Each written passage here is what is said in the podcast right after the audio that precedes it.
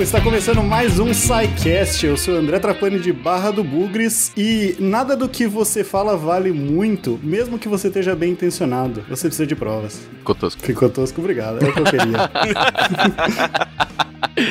E de Cascavel, no Paraná, aqui é o Lennon e o André deu golpe no Tarek e eu posso provar. Olá pessoal, meu nome é Thiago Spinato do interior do Rio Grande do Sul e hoje eu vou permanecer calado para não criar nenhuma prova que possa me comprometer nesse podcast. Nossa, pensei numa frase melhor.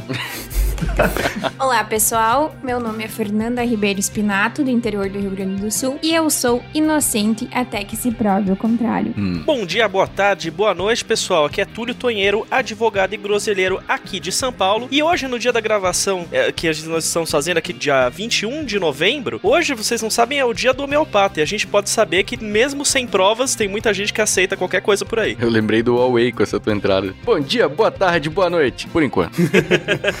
de Gaspar Lá. De Gaspar Santa Catarina, aqui é Marcelo Guaxinim. E a menos que o editor tenha cortado isso, vocês não têm provas que eu errei. Ele pode ou não ter cortado. E isso pode ou não ter sido a minha frase de abertura ensaiada desde o princípio. nunca saberemos. Ninguém, nunca saberemos. Ninguém pode provar isso. Você está ouvindo o SciCast, porque a ciência tem que ser divertida. Bom,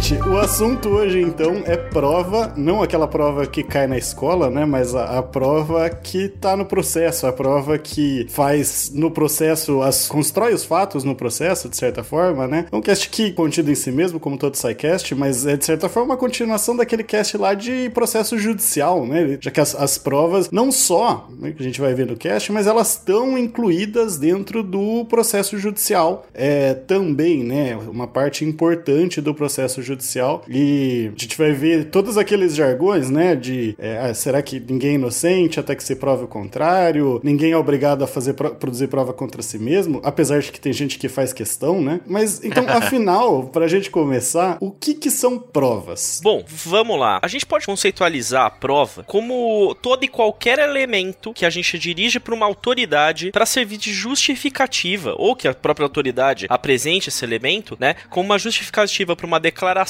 ou um embasamento para um ato ou decisão, tá? E aqui a gente, eu tô colocando qualquer autoridade porque a gente pode não estar tá falando só das provas necessárias para você poder fazer parte de um processo, né? Que a, a, os fatos que eles são importantes para poder embasar alguma declaração de autoridade também podem ser aí para que, por exemplo, por uma multa de trânsito ou até por um procedimento de licitação, né? Onde você vai ter alguns elementos que você precisa provar uma necessidade de algum ato. Então, no direito direito, né, pra gente poder falar de qualquer coisa, a gente precisa de fatos juridicamente relevantes. E somente quando a gente tem uma prova que a gente pode falar sobre a existência desses fatos juridicamente relevantes e, a, e justificar a garantia e a aplicação do direito. Então, por prova, a gente pode entender é, não só aquilo que é produzido, então, dentro do processo judicial, mas até constatação técnica de agentes públicos que eles sejam dotados de poderes específicos para isso. E, e eu já vou, já vou falar de um outro conceito aqui, João. É, tô vomitando coisa. Que é o conceito de fé pública. Não sei se.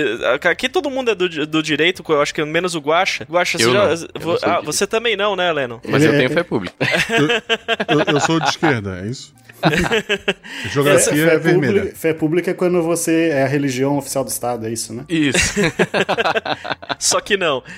Conceito de fé pública seria assim: quando você tem um agente público que tem uma prática dentro de um determinado, determinado ato cuja legalidade é, lhe confere essa, essa presunção, ele pode declarar determinados fatos. Então, ele tem, logicamente, uma responsabilidade civil, e é criminal e administrativa, caso ele declare alguma coisa errada ou, ou falsa, mas é, ele tem essa, essa atribuição é, jurídica res, relativa ao cargo dele. Então, o exemplo clássico é o, o fiscal de trânsito. Né? O agente de trânsito ele tem atribuição específica para declarar uma multa de trânsito. Mas, por exemplo, um, ele não pode é, fazer isso para qualquer outra coisa, simplesmente declarar, um, por exemplo, um agente portuário, um fiscal portuário que tem fé pública para determinadas coisas, para constatação de problemas relativos a, a, a mercadorias que estão capitão ali no porto, ele não pode declarar uma multa de trânsito. Então fé, a fé pública é muito restrita ao cargo. E no seu caso, Leno, você tem fé pública? Quer explicar? É porque, é, inclusive, né, eu sou policial, mas não posso dar multa de trânsito, infelizmente. Tem horas que a mão treme, dá vontade, mas eu não posso. Mas é, a minha fé pública é relativa exatamente ao meu cargo. Então, quando eu produzo o meu laudo pericial, é, o que consta naquele laudo lá presume-se como verdade, né? Então, se eu é, dizer que a dinâmica de um fato foi daquela forma, a princípio presume-se que realmente foi, né? Então, a, a não ser que e, se mostre que posteriormente, eu acho que até a gente vai falar disso na pauta, né? Como que você pode, inclusive, mostrar quando o agente público erra, mas a não ser que se mostre que eu errei, é o que eu disse no meu laudo é a verdade, né? Então, nesse caso. O que a gente entra nas presunções, a gente vai falar mais pra frente mesmo. A gente tava falando de fé pública, né? Eu acho que uma ideia legal para passar para os nossos ouvintes sobre fé pública, que é uma coisa que a maioria das pessoas já fez, passa por isso nos dias a dias, é aquele documento que você autentica, né? O, tabelião autentica uma assinatura e aquele documento tem uma pessoa que diz, né? Esse documento ele é verdadeiro, essa assinatura é verdadeira e esse é um contrato legítimo. Isso é uma coisa que também que a gente pode ver alguém que exerce a fé pública no nosso dia a dia, né? Ah, sim. A gente vai entrar nos tipos mais pra frente, mas é, é a gente tem vários exemplos. Eu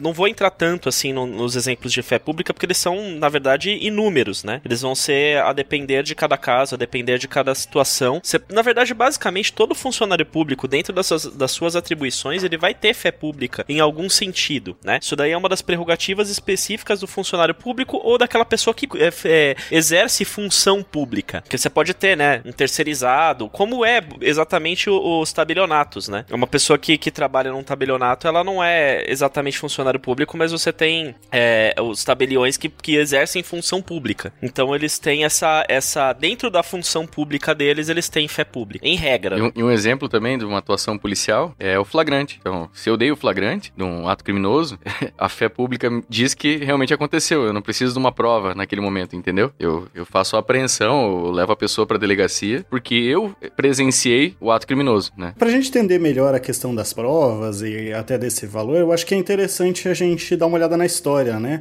as provas, elas não, nem sempre foram vistas da forma como a gente tem de hoje. Então, acho que entender o caminho que a gente vai percorrendo pode ser interessante pra gente compreender melhor o que são as provas no direito, e aqui um recorte que a gente faz no direito brasileiro específico, mas é claro que é algo que repercute em outros países, né? E essa análise histórica também é, vem de outros países, né? Como, como que evoluiu, então, essa questão da, das provas ao longo do tempo? É, é, importante realmente a gente fazer uma análise histórica. Eu sempre faço isso como. Eu, eu sempre reforço isso bastante, por, porque isso vale não só para a gente entender a aplicação do direito, a gente pode entender a aplicação de palavras. Eu já falei isso aqui e vou repetir. Eu, eu agradeço muito ao professor de hermenêutica jurídica, né? Pra quem não sabe, hermenêutica é o estudo da, da origem, né? Dos termos. E eh, na parte jurídica é para você entender os, a evolução dos termos jurídicos e o significado deles. E a gente vê como é importante quando a gente olha para trás e entende essa evolução pra gente entender onde a gente chegou e por quê, né? O direito brasileiro é muito influenciado pelo direito romano e a evolução que ele teve dentro da, da Europa, né? E exatamente a gente vai vou começar por Roma, né? Numa fase mais primitiva, né? Então, é, do, do direito, antes até mesmo e durante a formação de Roma, você não tinha exatamente uma metodologia, um critério para formação ou para valoração da prova. É,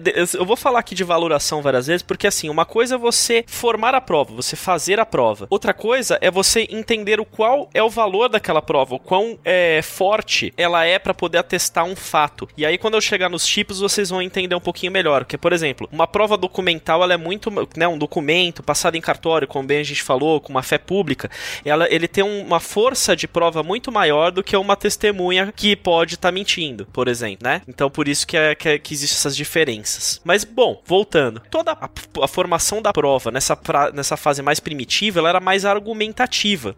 Então, porque os processos eles se davam de forma oral, eles se davam perante uma autoridade julgadora, não necessariamente um juiz, né? Porque como a gente falou ali na, nos, nos anteriores, poderia ser por alguma pessoa nomeada alguém que fosse considerado uma pessoa de autoridade, né? Não necessariamente com formação jurídica ou, ou qualquer outra coisa. Os processos eram criados por indução e dedução, onde o que quem vencia num processo normalmente era quem tinha maior debate, maior capacidade de argumentação, né? Mesmo diante de você ter uma ausência de elementos ou qualquer outra coisa que justificasse aquelas alegações. Então quem gritava, quem gritava mais ganhava, né? Essa coisa foi mudando aos poucos, já em Roma, quando a gente teve uma formação de um direito escrito, né? A Roma, ela, ela trouxe leis escritas e aplicadas com regras básicas, onde você tinha, por exemplo, um dos princípios básicos do direito que permeia praticamente qualquer país no mundo é, democrático hoje, que é o contraditório, que é o direito da pessoa se defender, né? O réu ser ouvido num, num processo. E aí você teve um pouquinho menos de, dessa liberdade, até do juiz, de poder decidir qualquer coisa, sem que fosse dado um espaço para uma análise um pouquinho maior das provas e dos debates do que estavam acontecendo ali. Isso teve uma regredida com o tempo, quando a gente entrou na Idade Média, onde a gente teve a aplicação de praticamente de uma justiça, entre aspas, divina,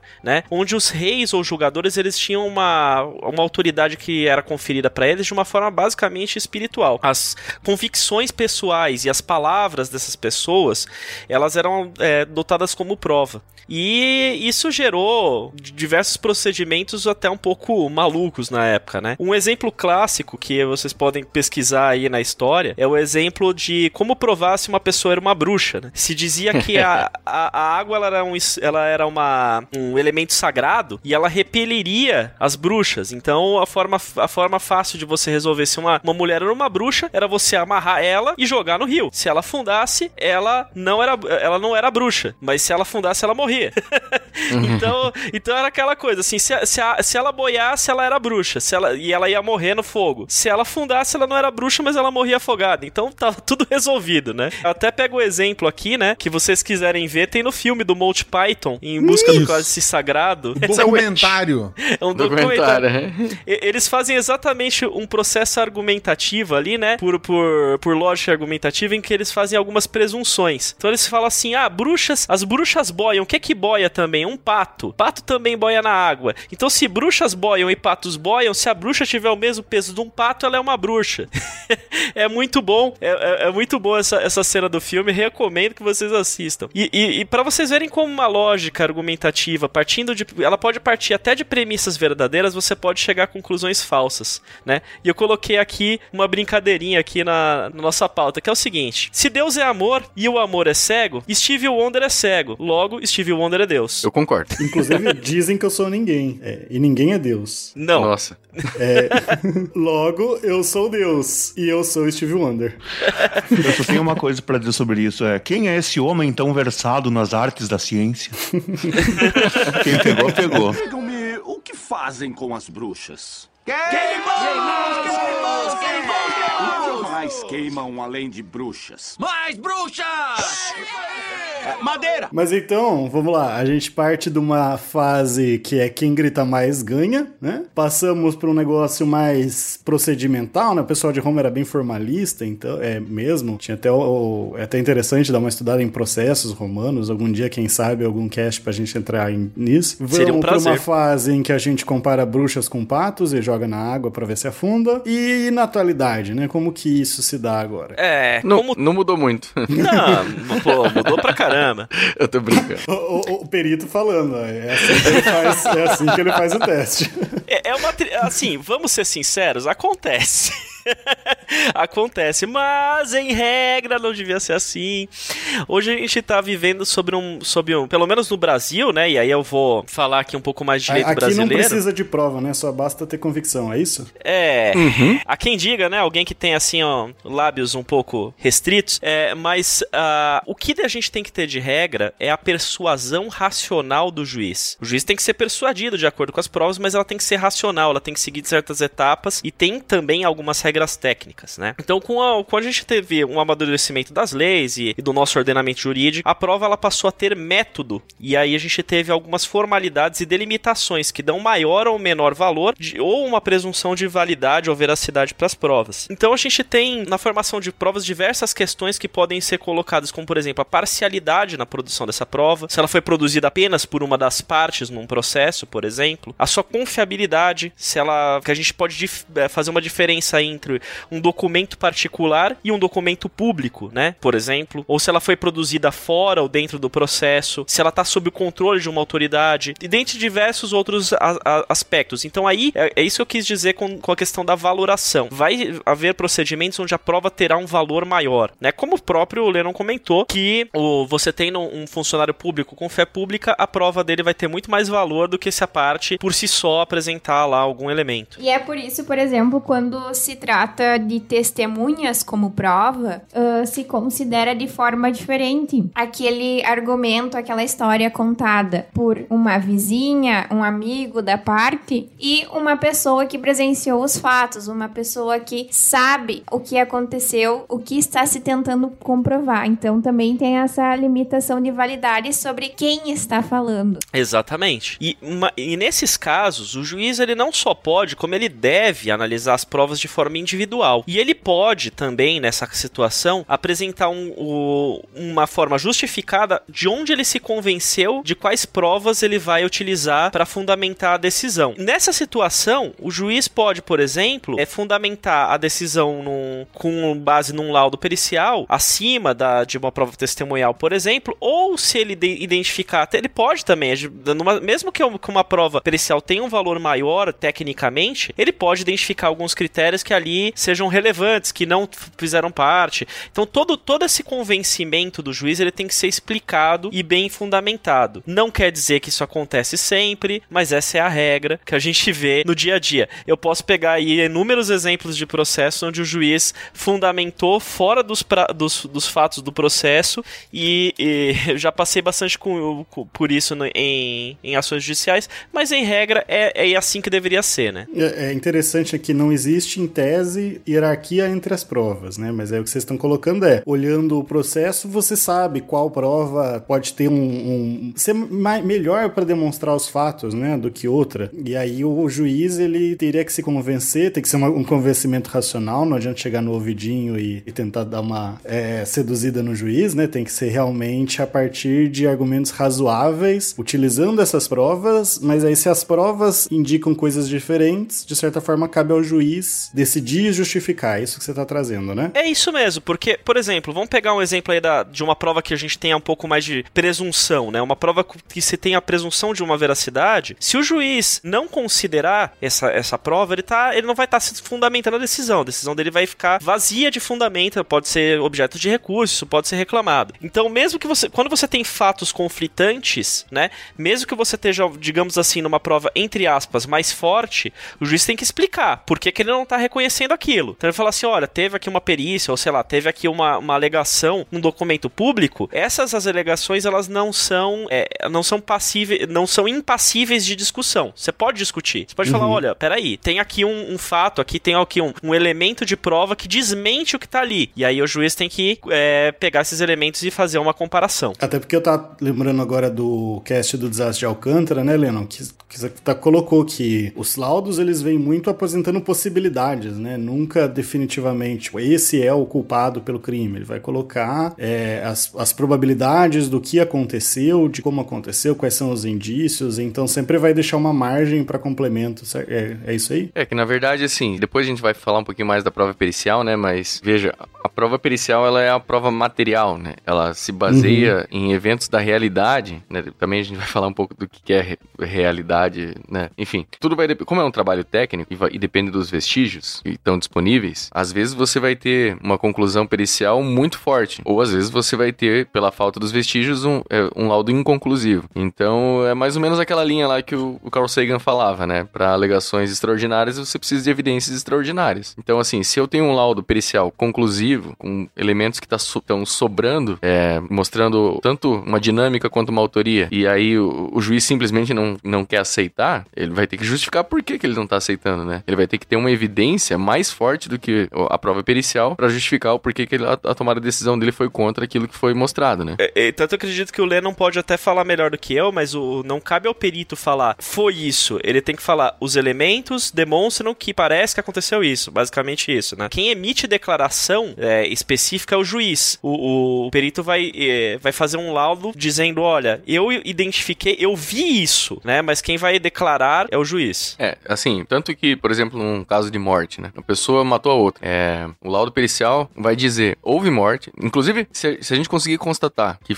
quem foi o autor, eu não posso nem dizer que foi homicídio, porque homicídio é um crime. E o laudo pericial não, não, não faz enquadramento de crime, né? O laudo pericial ele tem que valer para sempre. Se a lei mudar, é, então o meu laudo perdeu a, a, validade. Então, assim, eu vou dizer que houve morte e se eu conseguir mostrar, por meios científicos, né? É quem foi o, o agente causador. Agora, quem vai dizer que foi homicídio, ou se foi legítima defesa, ou se, enfim, o que for, aí vai ser o delegado e depois no final o juiz. Mas a prova pericial vai dizer o que aconteceu nos fatos. Eu acho interessante a gente pontuar também, como a gente tá falando de laudo, de prova, quando isso chega no juiz, né, na mesa do juiz, para ele analisar esse conjunto probatório, ele também, como já foi citado anteriormente, ele pode olhar um laudo, né, e olhando outro conjunto de provas e por, pelo outro lado desse laudo, né. Inclusive, a gente pode ver em alguns casos que, só para fazer um, um, exemplo aqui que pode ser interessante para nossa conversa, uh, por exemplo, se você tem um processo civil judicial e a pessoa, né, é citada, se eu processo alguém, essa pessoa é citada e ela não quer se defender, por exemplo, e o processo todo corre, a pessoa está em revelia, né? Então, presume-se que os fatos que eu aleguei nesse processo são verdadeiros. Presume-se. Mesmo assim, pode chegar no final desse processo, o juiz olhar essas provas e dizer: não me convenci que o Thiago estava certo. Então, mesmo dessa maneira, o juiz pode olhar o conjunto probatório e, me, e negar o ganho de causa para mim, né? Então, pra te ver como o convencimento do juiz é importante mesmo numa causa que as pessoas, assim, mais num senso comum, achariam que estaria completamente perdida pela parte não se defender. É, e ainda assim, já aproveitando, é, a própria lei do Código de Processo Penal, né, quando, no artigo 158, trata da perícia, né, do exame do corpo de delito. E até, eu acho que eu falei lá naquele CSI Cast, mas eu aproveitaria para reforçar aqui. Muitas pessoas têm a, a, uma concepção errada que o exame de corpo de delito é o, é o, exame no corpo da pessoa, que a pessoa vai lá no IML, no necrotério, na, nas clínicas,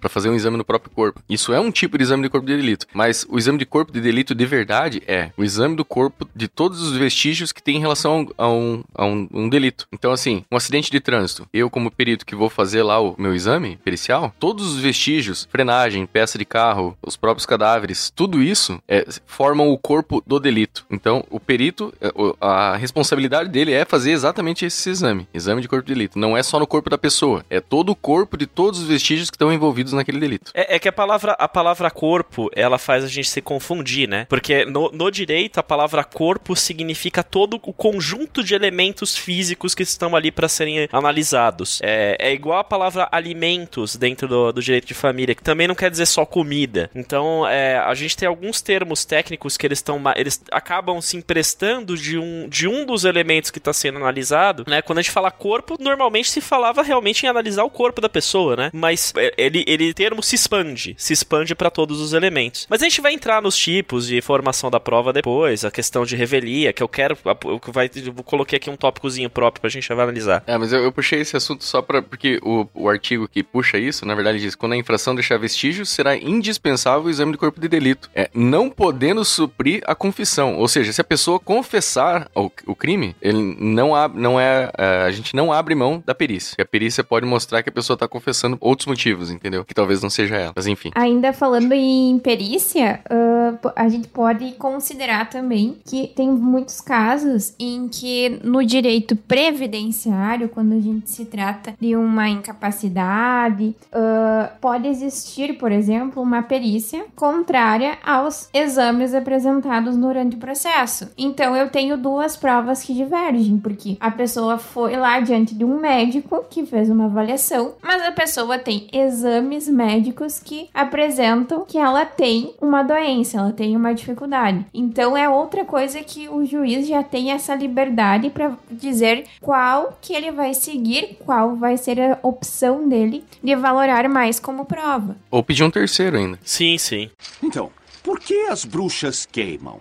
Ah, porque são feitas de madeira? Isso! Isso. É verdade. É? É. Então, como sabemos se ela é feita de madeira? Erguemos uma ponte com ela. Ah, também se fazem pontes de pedra. A gente tá falando bastante de, de juiz, né? Mas as provas, elas, vocês a gente até já adiantaram um pouco, não é só em processo que a gente vai ter prova, né? Cartórios, onde mais a gente tem prova fora disso, né? E como que é a história dessa, dessas outros tipos de prova fora do, dos processos? A mais importante que a gente pode citar são as declarações que podem estar documentadas. E são os bons e velhos cartórios, atos notariais que a gente tem no Brasil. E esses registros, na verdade, apesar de é, eles facilitam o dia a dia das pessoas, eles já existem há muito tempo. A gente tem profissionais especializados na produção de documentos, de- né, registros disso, desde a antiguidade no Egito, quando a gente tinha a profissão específica dos escribas. Eles eram extremamente relevantes para poder fazer né, aquela- aquelas tabuletas, principalmente para fins de comércio, onde eles marcavam lá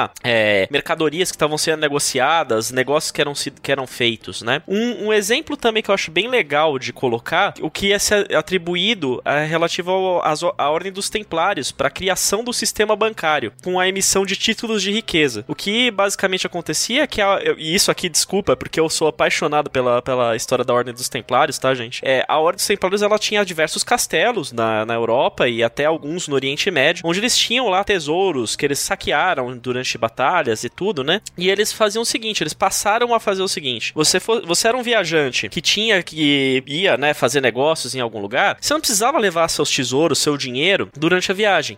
Você ia até um castelo, depositava aquele dinheiro e ele, você recebia um título, um papel para levar com, com, com você uma carta de crédito para você sacar num castelo mais próximo do seu destino. Basicamente foi a invenção do cheque, né, que eles fizeram. E a gente teve também o avanço disso, né, na Idade Média, com o avanço do mercantilismo também na Idade Moderna, com outros títulos de crédito. Foi a, foi a invenção naquela época da letra de câmbio, nota promissória, que eles passaram a ser utilizados, no, na, principalmente de forma privada, produzido de forma privada entre particulares, com a intervenção das então companhias de comércio, para justificar ali os direitos de recebimentos de valores por vendas de produtos, ou simplesmente algum crédito que eles tivessem, né? Sem a necessidade do uso do dinheiro, porque muitas vezes, naquela época principalmente, tinha muitas moedas específicas regionais. Então você não, você não, você não tinha uma especificidade ali de uma, uma moeda única para um país ou para vários países, como a gente tem hoje com o euro, né? E até hoje a gente tem muitos títulos e provas que são formados dessa forma, sem a intervenção de um órgão estatal. Você pode ter os próprios contratos, que são um tipo de prova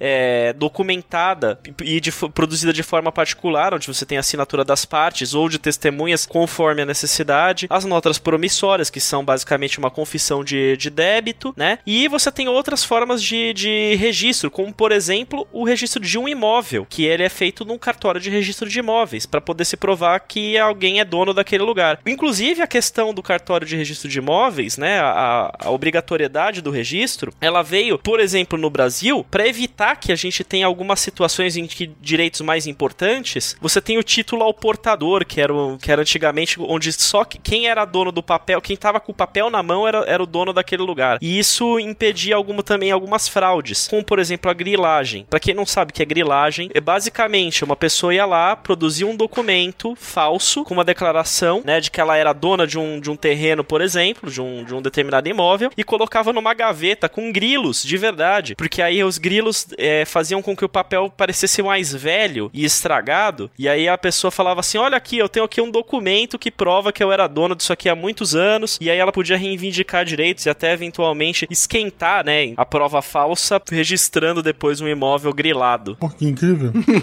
Eu, eu inseriria um barulhinho de grilho, de, de grilo depois, assim, no final. Eu já vi envelhecer documento com café. Um grilo é novo. É, eu acho que usava os dois, inclusive. Eu ouvi num Fronteiras do Tempo recente, que acho que eles colocavam. O grilo era pra, tipo, meio que ir comendo uns pedacinhos de documento. E o café, pra deixar o bichinho agitado, né? Pra ele trabalhar mais rápido. Trabalhar mais rápido. né? Ajudar a, fazer, Trabalhar até tarde. Ajudar a fazer um xixi em cima do papel O ali. café deixa amarelo, né? Ele amarela o papel. Aí dá uma. Mas sei lá, acho que o café deixa um cheiro muito forte. Eu acho que o próprio grilo já deixava amarelo, mas eu não tenho certeza. Daí. É, a primeira história que eu ouvi era que o grilo, o mijo do grilo deixava amarelo também, né? Mas eu também não sei. Até- vamos testar em casa aí a gente descobre. Eu vou arranjar um grilo pra gente aí. Faz ter uma gaveta só o papel, uma com papel e um grilo, um com papel e o café e a outra com os dois. Isso, uma Como é com que- café só puro, uma com café com leite, pra ter a... Um café com açúcar, outro sem. Também, outro com É o adoçante. controle, né? Controle. Como é que descobriram isso, né? Do grilo. Tipo, porra, Algum dia alguém pôs um papel numa gaveta e entrou um grilo. É, ou, ou- ou ach- acharam que papel velho fazia gerar grilo, né? Com geração espontânea, aquelas Nossa histórias. A madeira afunda na água. Não, não. Não, flutua! Ah, flutua! Joga ela no É, lago. Calma, calma, calma! Vamos jogar ela no lago! O que mais flutua na água? É, maçã, ah, pedregulhos, cidra, molho de carne, cereja, lama. Então, gente, a prova, ela é pra gente chegar na verdade, é isso? Com a prova a gente consegue descobrir o que, que é a verdade no, do, do que aconteceu lá. Há controvérsias. O que é verdade? Aí, aí vocês vão lá nos casts de epistemologia, parte 1, 2 e 3. Quando a gente fala de verdade no direito, a gente tem um problema muito grave, porque a gente vai. A gente tem que analisar. Vamos falar sobre o que é verdade verdadeira, ou sobre o que é verdade naquilo que se tem suficiente para poder se emitir uma declaração. É o que a Quem é gente de verdade chama. sempre e quem é de mentirinha. É o que a gente chama de verdade real e verdade formal no direito brasileiro, né? E a gente tem essas, essas duas situações, elas são bem separadas aí, e são aplicadas a depender do que a gente está falando, do tipo do, do direito que a gente está aplicando.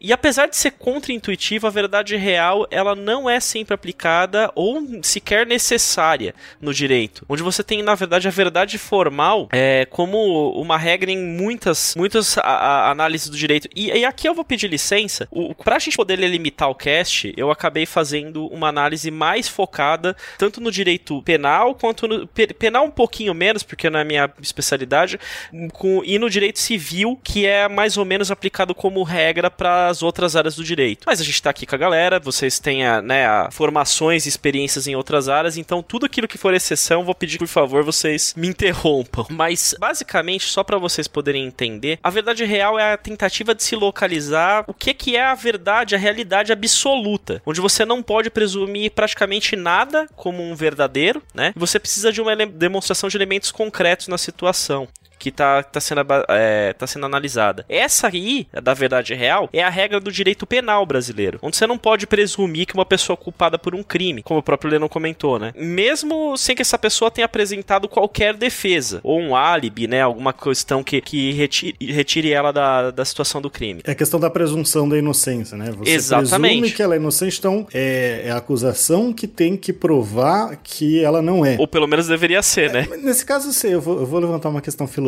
aqui, talvez. Não de verdade e realidade, né? Porque, gente, só pra lembrar, realidade é o que a gente geralmente na filosofia, né? A realidade objetiva é aquilo que existe de fato, independente da nossa observação. A verdade é, são construções que as pessoas fazem sobre a realidade, né? Que podem, que, que buscam corresponder a essa realidade. Profundo, Mas, hein? É, eu poderia dizer aqui, eu vou, vou jogar pra filosofia qualquer coisa, a gente não precisa encerrar esse, né? Dar uma resposta, mas é, se você precisa presumir a, a inocência da pessoa, então não necessariamente aquelas provas vão chegar na verdade real. Pode ser que aquela pessoa seja realmente quem cometeu o crime, mas ela não vai ser acusada por falta de. Ela não vai ser condenada por falta de provas, né? Então a gente não chega necessariamente na verdade real. O que você tá querendo dizer, talvez, é que, é, ou o que você disse mesmo, é que para condenar ela precisaria chegar nisso que o direito chama de verdade real, né? O pessoal da filosofia provavelmente atacar muito esse termo. É, é que a gente, a gente entra nessa questão, né, da verdade real no, no direito penal, exatamente porque assim, se não tiverem elementos claros e bem provados, bem de- delimitados de que alguém é culpado, essa verdade não vai ser, é, nada vai ser aceito, né, não, não vai ser constituído como verdade. O que é diferente da verdade formal, onde a gente pode assumir alguma, a gente pode assumir algumas premissas, presumindo algumas coisas como verdadeiras. E dentro da verdade formal, a gente tem algum, é, dois tipos de forma de presunção dessa verdade. A gente tem as presunções de verdade absoluta, onde a lei especifica situações como essa, onde a verdade é absolutamente declarada. E aí eu já aproveito e falo o exemplo que é, por exemplo, a propriedade do imóvel, quando ela está registrada, você tem um registro de propriedade do imóvel lá no, na- no cartório de registro de imóveis, se presume que você é dono. Aquela, aquela presunção é absoluta, você não precisa provar que você é dono, você não precisa explicar ou, ou trazer outros elementos de prova. Pronto, acabou, você demonstrou, você é Eu dono. vou falar que eu discordo desse exemplo, cara. A gente gente pode debater, porque assim, você tem como provar uma, um vício na cadeia de propriedade. É claro que é uma prova muito forte, né? Não, não, tô- não é uma discordância completa, né? Mas quando eu estudei isso, a gente viu que você pode provar algum tipo de vício nesse registro e, de certa forma, conseguir cancelar. Lógico que tem prazo pra isso, né? É, depois de algum tempo já não tem mais como, mas. E, e também outros casos, né? Por exemplo, se eu provar que eu tenho uso capião daquele imóvel, então o seu documento de propriedade não vale nada. É, é, é, mas, mas aí a uso capião, ela, aí a gente já entra numa outra discussão. A uso capião não é propriedade. Aí você está adquirindo a propriedade em prejuízo de um eventual proprietário registral. Sim, mas é que ela é só declarada, né? O juiz ele declara, ele fala, ó, você tal dia, 10 anos atrás, adquiriu esse imóvel, e aí, independente do que tá no registro. Sim, sim, sim. mas sim. Mesmo, mesmo tirando esse exemplo, né, você teria como anular, tem casos em que é possível anular essa, essa presunção de propriedade, mas eu- eu concordo que é muito forte, assim, são casos excepcionais, eu não vou lembrar nenhum de cabeça, mas assim, geralmente provar uma fraude ali na, na cadeia de registros, alguma coisa nesse sentido. É, a gente tem algumas outras presunções, algumas presunções que a gente pode ter, por exemplo, é a presunção de responsabilidade. Vai, vou pegar um outro exemplo. Uma presunção de responsabilidade no direito do consumidor. Por mais que uma, uma empresa não esteja diretamente vinculada a algum problema dentro do, do- da relação de consumo, a lei presume que ela é responsável e acabou, né? Que é quando a gente, quando, quando a gente fala de relação de consumo e cadeia de, de fornecimento, são todas as empresas que participaram para o fornecimento de um produto. Então, por exemplo, eu comprei um produto no supermercado, comprei um- uma peça de bacon no supermercado e ela veio estragada e causou ali um problema para mim, para minha família de saúde. Todas as empresas que participaram dessa cadeia de consumo, desde o produtor do, né, que, que criou o porco até a, a empresa que embalou, até a empresa que fez o transporte, até o supermercado que me vendeu, todos eles presumem-se ser responsáveis e essa presunção não pode ser afastada. Eles podem, entre eles, discutir quem é o responsável, mas perante o consumidor, o consumidor tem total garantia dessa responsabilidade perante eles, se ele quiser, né? Ele pode entrar com ação contra quem ele quiser. E já a gente tem uma segunda situação, né, como eu comentei, que são as presunções relativas. E já as relativas, a gente tem um documento que a gente pode pegar, por exemplo, um documento público que declare um fato, onde a gente pode demonstrar uma imprecisão em verdade, como por exemplo uma multa de trânsito. E ela pode acontecer, e é muito fácil de fazer também isso, quando você tem, tem um, um fato declarado que é impossível, por exemplo. Uma multa de trânsito em alguém que andou a 620 km por hora, por exemplo, que é uma velocidade impossível para um veículo no, no chão, né? Então. Mas é, é um, um carro pica. Hum? é, eu, eu Vamos acho lá. que. se- será que chega a 620? É, mas Mas- é. Mas o, o- o exemplo que eu acho legal é a presunção de paternidade, né? Se você se recusar a fazer o exame de paternidade, presume-se que você é o pai. é. Sério? A gente Sério? ainda tem isso aí? Até onde eu sei Não- tem. Não sei se se- mudou. Não sei se mudou a, a, forma de, de se analisar isso aí. Não sei, Fernanda, Thiago, vocês teve algum caso parecido que vocês tenham acompanhado? A gente já acompanhou casos parecidos, sim. E é claro que existe, né, todo um procedimento, mas se chega no final mesmo e ele se recusa, né, ah, porque ele não será obrigado, não irá alguém na casa dele amarrar ah, os braços e levar ele pra fazer o teste de DNA, por exemplo. Isso não acontece. Porém, se ele se nega no final, ele é considerado pai, sim. Súmula 301 do STJ. Nossa, ainda tá ativo isso, meu Deus. Ah, essa súmula é de 2022, inclusive, parece. É, é bem recente. É, é, é assim, eu, eu entendo, porque a ideia é você protege a criança, né? E Não, é, eu também entendo. É, eu só acho meio. Ah, faz bastante sentido. Se você não é o pai, faz o exame então, pô. É. E sem contar que ah, é importante ele ser considerado pai para as prestações alimentícias, né? Então, normalmente, Então, É exatamente o pra motivo isso, do né? processo é isso. Então, se ele estar, de- está se negando, tem que arcar com a necessidade da criança. Lembrando que não, não é só a pensão alimentícia, né? A própria questão da, de personalidade da criança, várias coisas que são protegidas aí. É bem importante. E tem outras, né? tipo, se você é casado, o, o, o marido da mulher, da, da mãe, presume-se o pai também. Então tem várias assim de, de É, você já presumir que eu acho interessante. É, um outro exemplo de casamento que eu coloco é também aquela questão, né? Como regime de comunhão parcial ou universal de bens, onde você tem, né, os bens do, do casal se comunicam entre si. Se eles são adquiridos na constância do casamento, eles são considerados de interesse e esforço comum, então a propriedade é de ambos, por mais que tenham sido adquiridos só por um dos, do, né, no nome, ou com os recursos de só um do- dos, do- das pessoas no casal. Esse já é um caso de presunção absoluta, né? É isso? É, sim, na- principalmente na universal, né?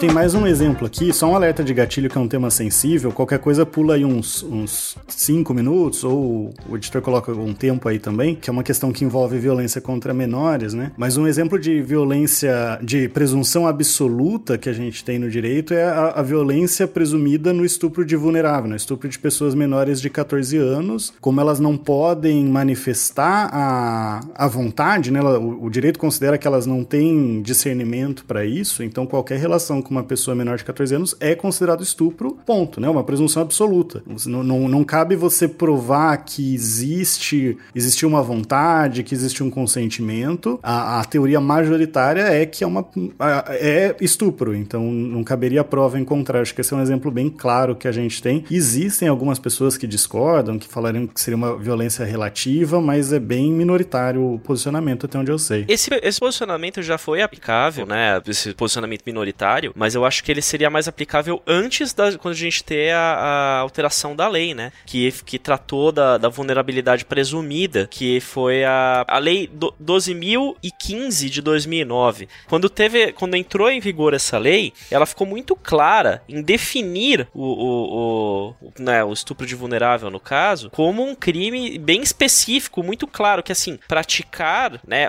qualquer ato libidinoso, a gente não tá falando aí só, né, da, da, da conjunção carnal, que é o termo técnico, né, que é, é o, o ato sexual em si, mas qualquer ato de cunho sexual já é considerado estupro. E com menor de 14 anos não importa. Você pode, as pessoas poderiam falar assim: "Ah, mas a pessoa estava é, consciente ou a pessoa quis é, emitir aquela, aquela vontade ou ela, né, como aquele argumento horroroso, ela se se jogou, se fez assumir". Isso não se aplica. Ela é madura para a idade dela. É, ela é, meu Deus, que eu trabalho em escola, gente, eu já ouvi isso. Eu nossa, eu conheço gente até... imatura pela idade dela, mas madura pela idade dela, não. Então, exatamente, assim, a, a, não, e assim, a pessoa pode ser madura. Isso é até interessante comentar, porque no direito brasileiro, e um ponto interessante, né, não tem nada a ver com prova, mas é interessante falar, aqui no Brasil, a gente não considera menores, mesmo que a gente tenha é, a qualquer situação, você não vai ter como fazer, por exemplo, um laudo técnico para demonstrar que aquele menor tem, é, teve discernimento em relação àquilo. Ele se presume que não tem e ponto, acabou. Nos Estados Unidos, por exemplo, você pode ter situações onde você tenha laudos técnicos para se presumir que, que mesmo um menor seja julgado ou considerado como um adulto, né? Alguns é... para fins de ser processado criminalmente, né? Inclusive, só para é, deixar então, claro. Então, Não. assim, é, é uma coisa muito interessante porque se teve casos nos Estados Unidos que são emblemáticos de crianças que, que foram condenados a penas criminais, né? cometeram crimes efetivamente e sofreram as penas como se fossem adultos porque fizeram laudos e constataram que eles tinham discernimento dos fatos. No Brasil isso não existe. Menor é menor e acabou. E eu acho que a gente pode para um tema menos, menos forte, né? E aí a gente volta, né, na questão, a gente falou um pouquinho, né, da verdade formal, mas só pontuando que a verdade formal ela é a regra assumida em favor de particulares em quase todas as abordagens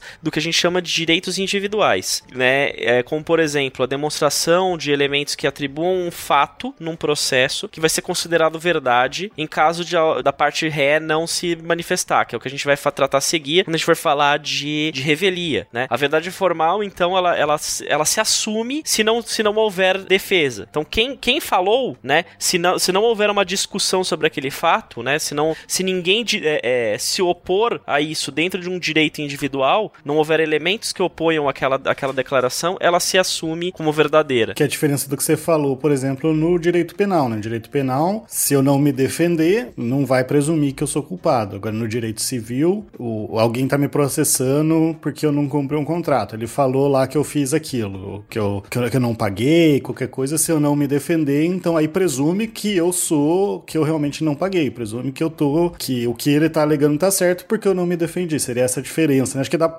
resume bem essa diferença entre verdade formal e verdade real, inclusive, que você colocou, né? E, e nessa questão, né, de manifestação sobre o que, sobre o que se presume como verdade ou não, é, a gente leva em consideração a boa fé das partes. E a boa fé, apesar do, do de parecer um negócio né, muito mais coloquial, muito mais de, de bate-papo de uma sociedade, ela tá prevista é, legalmente, né? A gente tem é, situações que se presumem de acordo com o que a gente entende é, de boa fé das partes entrar num processo. Você não pode considerar que alguém entra num processo de sacanagem, né? A, a lei presume que alguém, quando fala, fala a verdade, né? E a gente tem algumas situações que podem gerar alguma presunção de veracidade e, e legitimidade quando a gente fala de boa fé. Isso pode ser tanto dentro do, do, de um processo quanto dentro de um negócio. Então, por exemplo, no Código de Defesa do Consumidor a gente tem lá a, a presunção de boa fé dos atos e negócios estabelecidos entre as, entre as pessoas que estão ali, né, contratando, do reconhecimento entre um equilíbrio entre as partes, entre a boa fé delas, para que elas busquem se beneficiar mutuamente, não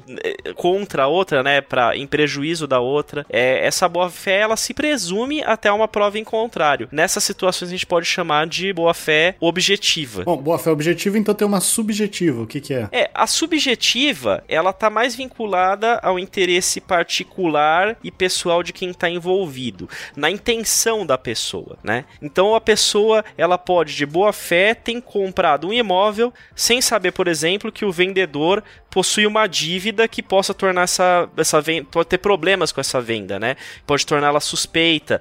É, nesse caso, se o comprador tiver tomado os cuidados mínimos para verificar essa situação, tiver pedido a matrícula do imóvel, tiver visto cadastros de certidões de processo, por exemplo, e não tendo registro que tire essa boa fé reconhecida do, no negócio, né, que, do, do vendedor, ele está protegido na compra que ele fez. Porque em situa esse, eu tô pegando esse exemplo específico ele é muito interessante. Uma pessoa. Pode acontecer, talvez você já tenha ouvido falar de alguém conhecido que comprou um imóvel e depois descobriu que o vendedor estava devendo para Deus e o mundo e perdeu esse imóvel, né? É, se você tomou os cuidados de verificar se essa pessoa realmente não tem registros públicos que essa que tá em, tá em débito. Você foi lá no cartório de imóvel, tirou a, a, tirou a, a matrícula, né? Não, tirou a matrícula, mais. viu? Aí você pode comprar numa. Pode até existir, esses processos podem até existir, mas se você tomou a, as suas ações, se, se é subjetivamente, no seu interesse, interesse pessoal e particular, você se demonstrou agir de boa fé, ou seja, você não é, quis comprar aquele imóvel para poder prejudicar terceiros, você vai ter o seu direito é, reconhecido pela sua presunção é, subjetiva de boa fé. Então a gente pode falar assim, que a boa fé objetiva, que é a ideia de, bom, todo mundo, a gente presume que todo mundo é boa pinta, todo mundo... Por mais que não tenha feito ninguém nada. Ninguém tá querendo passar a perna no coleguinha, né? A gente presume, não quer dizer que é verdade, né? Aquela que a gente falou, presunção relativa, né? A boa fé subjetiva é, bom, tem um negócio aqui que tá me impedindo de. Uma coisa que eu não sei que tá me prejudicando, né? Mas eu não sabia disso, né? Então, então... presume-se a boa fé, exatamente. Nesse caso, subjetivamente, porque você não vai considerar que a pessoa tá fazendo aquilo de má fé. O sujeito não sabe, né? Então,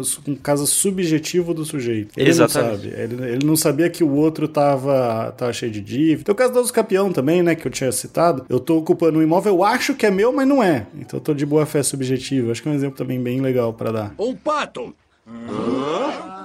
Exatamente. Então, pela lógica. Se hum? ela hum? tiver o mesmo peso de um pato, ela é feita de madeira. E, portanto. É uma bruxa! É uma bruxa! É uma bruxa! É uma bruxa! É uma bruxa! Pessoal, mas e como que eu produzo provas? A gente já falou algumas coisas de perícia, né, de testemunha, mas no geral, assim, como que acontece a produção das provas? Tô, tô sendo processado. O ideal é não produzir provas. Pelo menos contra você mesmo, né? Essa é a regra de ouro, né? Não produza provas contra você mesmo. É. Mas produza provas a favor de você. E como que eu faço para produzir provas a favor de mim ou contra o coleguinha, né? Olha, produzir provas é uma das coisas mais importantes. Eu sempre falo para os meus clientes e para as pessoas meus amigos e tal, guarda tudo.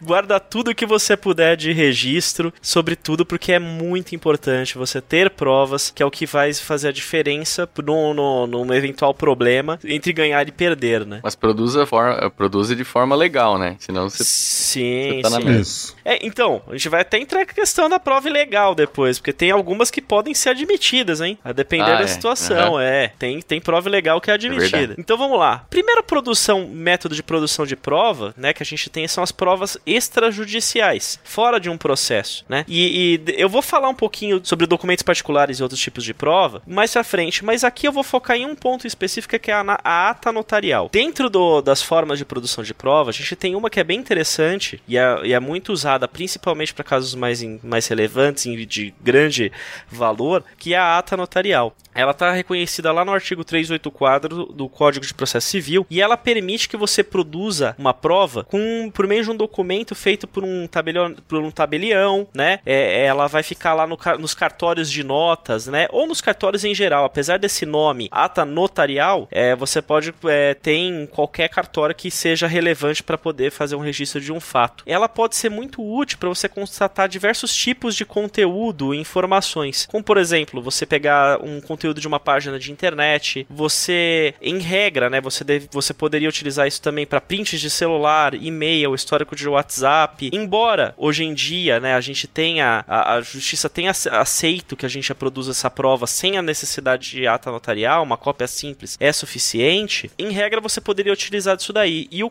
e o, o notário, né, o tabelionar, o tabelião ou qualquer outra coisa, ele pode comparecer em determinados locais para poder ir produzir uma prova, declarar uma verdade. Essas verdades declaradas e registradas em cartório, elas, elas causam a presunção de boa fé entre as partes que estão ali participando da produção daquela prova. É o jeito que muitas vezes você vê aqueles, aquele pessoal que faz é, é, é, os, adivinhos, os adivinhos, né? Eles vão lá e registram em cartório lá uma carta com uma data falando que ele, ele fez lá uma previsão do futuro lá sobre um determinado fato. Com certeza ele deve fazer umas trocentas mil e aí ele pega que cola. Mas é, é assim que a gente faz para poder fazer um registro de um é, em cartório e aquilo tem uma presunção de veracidade que causa né, uma, uma maior dificu- dificuldade de você discutir uma coisa que está ali é, registrada. Então você pode o, o ato notarial ele basicamente serve para produzir quase qualquer tipo de prova, com exceção de algumas provas mais técnicas que aí a gente precisa entrar mais na questão de perícias, entre outras coisas. E é importante ressaltar que, por exemplo, o uso de e-mail e e o WhatsApp, esses prints, essas conversas, nunca foram tão importantes nos nossos processos. Ah, agora, toda a comunicação se faz mediante WhatsApp, se faz mediante e-mail, então ficou muito mais fácil de se comprovar que ocorreu aquela conversa, que ah, realmente existiu um dano, por exemplo. Então, a ata notarial realmente serve para validar né, essa conversa, para que não seja somente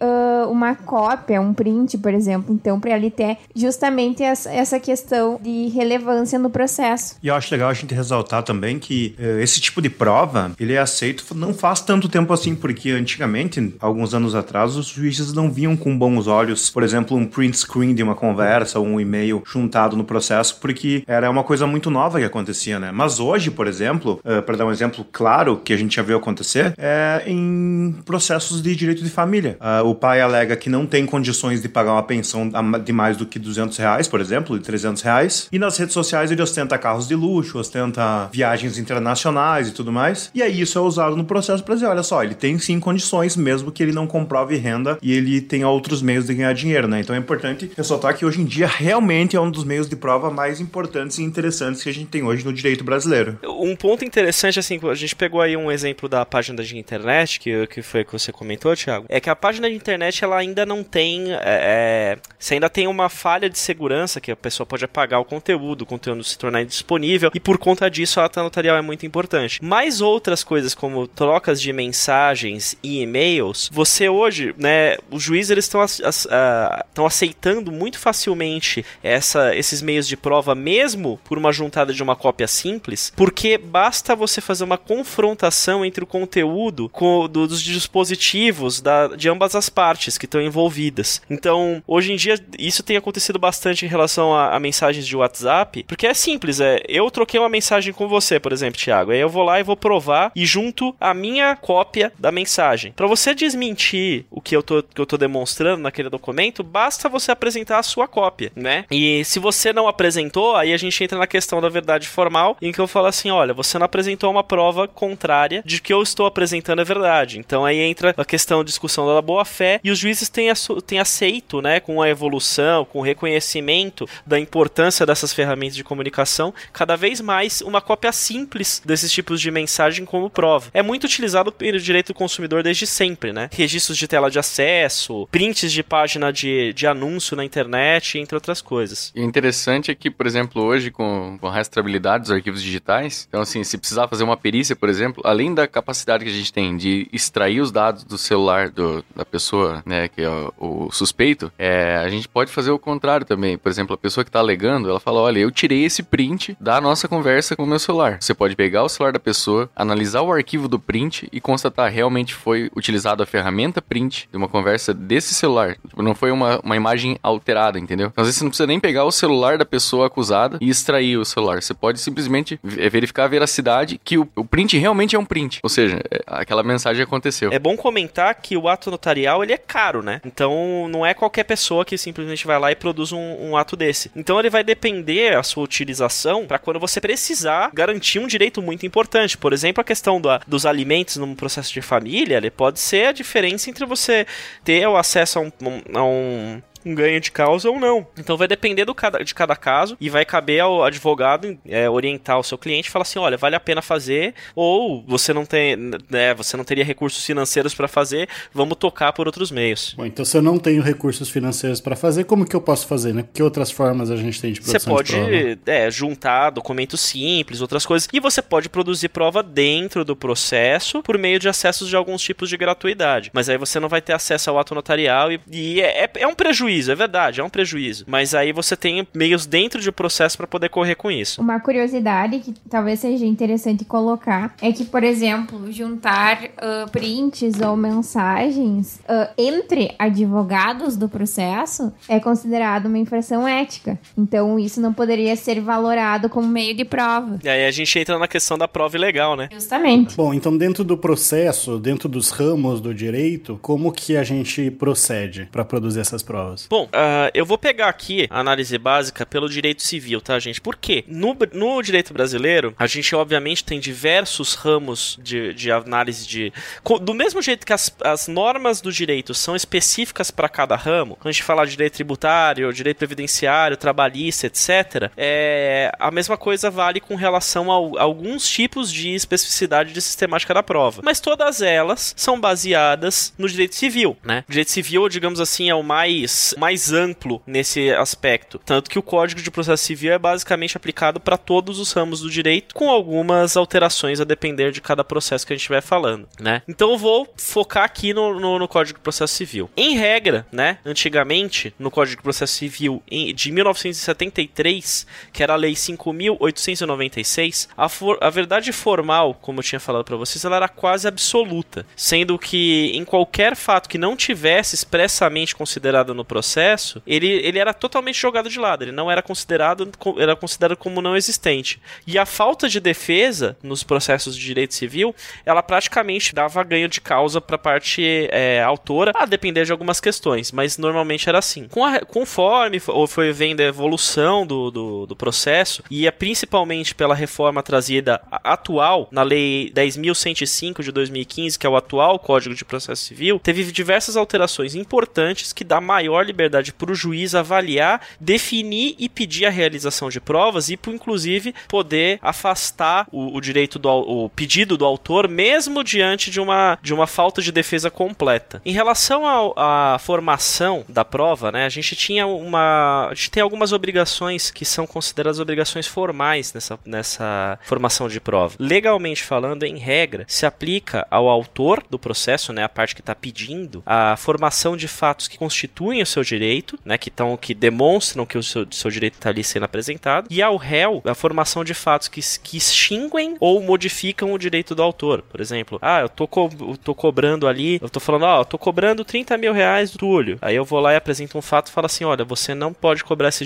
esse, esse valor. Esse é uma prova de extinguindo o direito. Eu já ou paguei. Assim, é, eu já paguei, ser, alguma né? coisa assim. Ou modificando, fala assim: olha, não, não te devo 30 mil reais, eu te devo, sei lá, umas sacas de, de trigo, por exemplo. Não é Então, dinheiro eu aquela ideia de que quem alega tem que provar, assim, mais ou menos, né? Pelo que você falou. Exatamente, né? Quem alega tem que provar, isso é regra, né? Mas aí vai, você é, pode ter algumas situações um pouquinho diferentes, onde você tem a, a distribuição desse ônus de prova, onde você passa isso, essa obrigação de produzir a prova, para uma parte que tem a maior condição técnica ou financeira para fazer isso. A regra básica para que a gente pode ter disso é no direito do consumidor, onde o consumidor alega e cabe ao fornecedor, né, o, o- a empresa, demonstrar que o que o consumidor não tá, tá falando não é, não é verdade. É, é uma presunção relativa para poder garantir, porque o consumidor não vai ter o mesmo aparato ali de, de dinheiro, de funcionários e de toda a produção de prova que, que uma empresa tem, né? Então a, a lei já dá essa presunção para ele. A gente vai ter também algumas exceções, né, em, em fatos que podem ou não ser é, podem ser objeto de prova ou que fatos que já são admitidos independente da produção de uma prova. Essas exceções estão no artigo 374 da, do Código de Processo Civil e são, por exemplo, fatos notórios, são fatos conhecidos de todas as pessoas que estão ali. Teve um show da Taylor Swift. um É, por notório. exemplo. Não é, preciso o show- provar isso. É, você pode provar que teve o show da Taylor Swift simplesmente alegando, porque todo mundo sabe, né? Você não precisa demonstrar, ir lá, demonstrar que teve o show, tirar foto, etc. É quando uma parte fala e a outra confessa, então eu não preciso produzir prova para uma confissão, em regra, no processo civil, que são admitidos no processo por incontroversos, quando você não tem uma, uma discussão, uma contradição sobre uma veracidade de alguma coisa. Ou seja, mesmo que eu não confessei, uma parte alegou e a outra não se defendeu, essa, esse, essa questão da falta de defesa assume aquela, aquela declaração como verdade. E outros fatos onde a gente tem aquelas presunções legais de veracidade que a gente já comentou no começo, que são aquelas presunções absolutas ou relativas, que pode, a depender do caso, permitir uma prova em contrário. Então, também não é preciso provar, por exemplo, uma validade de lei federal, né? Qualquer lei federal. Agora, leis municipais, estaduais, leis estrangeiras ou outras normas que estão abaixo da lei, como a gente já tinha comentado no, no cast sobre, sobre normas, né? Normas jurídicas, como portarias, normativas de agências reguladoras, todas essas, essas normas dependem de prova. E a parte tem que juntar a cópia integral dessa prova no processo, ou, se for necessário, tradução juramentada, né? Que é aquela tradução por um, por um, uma, uma- um perito né, especialista nisso. Senão, aquela norma não pode ser considerada dentro do processo. Mas Isso um é uma exemplo coisa de bem boa específica. fé, né? Mais um exemplo. De, de fé pública, desculpa. Sim, sim. E aqui é um ponto bem interessante, porque eu já vi ge- gente perder processo porque não juntou norma de lei municipal ou estadual. Eu lembro quando eu fazia estágio no Sindicato de Servidores Públicos Municipais, praticamente todo o processo a gente tinha que juntar a norma municipal, né? Bem, ficavam uns, uns documentos bem grandes. Inclusive, hoje em dia é tudo virtual, né? Mais fácil. Mas ainda é uma regra e faz algum sentido, porque o juiz ele tem a obrigação de saber a lei é, federal. Isso é a obrigação do juiz e tudo. Agora, essas leis específicas, existem tantas normativas específicas que a gente é, não faz sentido, né? A gente esperar que, que pre- presumir que o juiz tem que a obrigação de saber. E também não é obrigado a saber japonês, né? Por exemplo. Exatamente. Aliás, a gente vai entrar nesse ponto. Mesmo que ele saiba, ele não pode declarar isso no processo. Aham. Teremos que usar a balança grande. Mas aí você colocou a questão do se a pessoa ela simplesmente não se defendeu, isso aí vai ser considerado uma prova, então. Isso é considerado um fato presume-se verdadeiro, né? É isso mesmo? Em regra, sim. Só que aí, como no direito tudo depende, né? Essa situação onde uma pessoa não se defende, vamos pegar o exemplo de sem defesa mesmo, né? Eu vou lá, apresento um processo e a parte não apresenta defesa, não tem oposição, não tem nada. Quando acontece uma situação como essa, a gente fala que houve a revelia. E essa situação está descrita no 344 do processo do Código de Processo Civil. Ela presume aqueles fatos como verdadeiros, mas isso não é automático e não é sem nenhuma condição. O juiz ele pode não declarar aqueles fatos como verdade, por exemplo, quando tiverem vários réus e pelo menos um deles apresentar defesa. Ou seja, a, a, mesmo que os outros não apresentem, aquilo não vai ser considerado verdade perante os demais, né? Uhum. É, vai ser discutido tudo que for, é, que for retratado no processo. Quando, por exemplo, também, se você estiver falando de um direito indisponível, quando a lei ela impede que você possa abrir mão daqueles direitos de forma voluntária. Um exemplo clássico é um contrato onde alguém vende a si mesmo como escravo, por exemplo. Um contrato como esse ele é totalmente inválido e ilegal e não importa nem que a manifestação de vontade da parte seja verdadeira. Aquilo não vai poder ser considerado como um direito adquirido, né? Você pode ter algumas outras questões, onde, por exemplo, que o processo ele trate de, de uma é, de algum caso que a lei determine como indispensável a formação de uma prova específica, né? Como o exemplo da declaração de paternidade, que em regra, né, que a gente estava falando mais cedo, mas em regra você tem que ter um mínimo de prova, de formação de prova. Não é como se você pode simplesmente entrar com um processo, faltou uma defesa num primeiro momento e você já declara a paternidade imediatamente, né? Alguns elementos são necessários. Tem que pelo menos passar no ratinho, né? Uma coisa assim. É, é eu não posso, eu não posso, por exemplo, entrar com uma ação de declaração de paternidade contra, sei lá, o Elon Musk e eu entro com essa ação e o Elon Musk não apresenta defesa, né? É, o juiz vai considerar que pode ter alguns elementos que são meio absurdos, né? Nessa situação e ele não vai declarar a paternidade. Pegando aquela questão da presença, teria que pelo menos conseguir citar ele, ele ficar sabendo se recusar a fazer o exame de paternidade, que ele não vai se recusar provavelmente. Né? Agora, se for o Mick Jagger, tem que cuidar.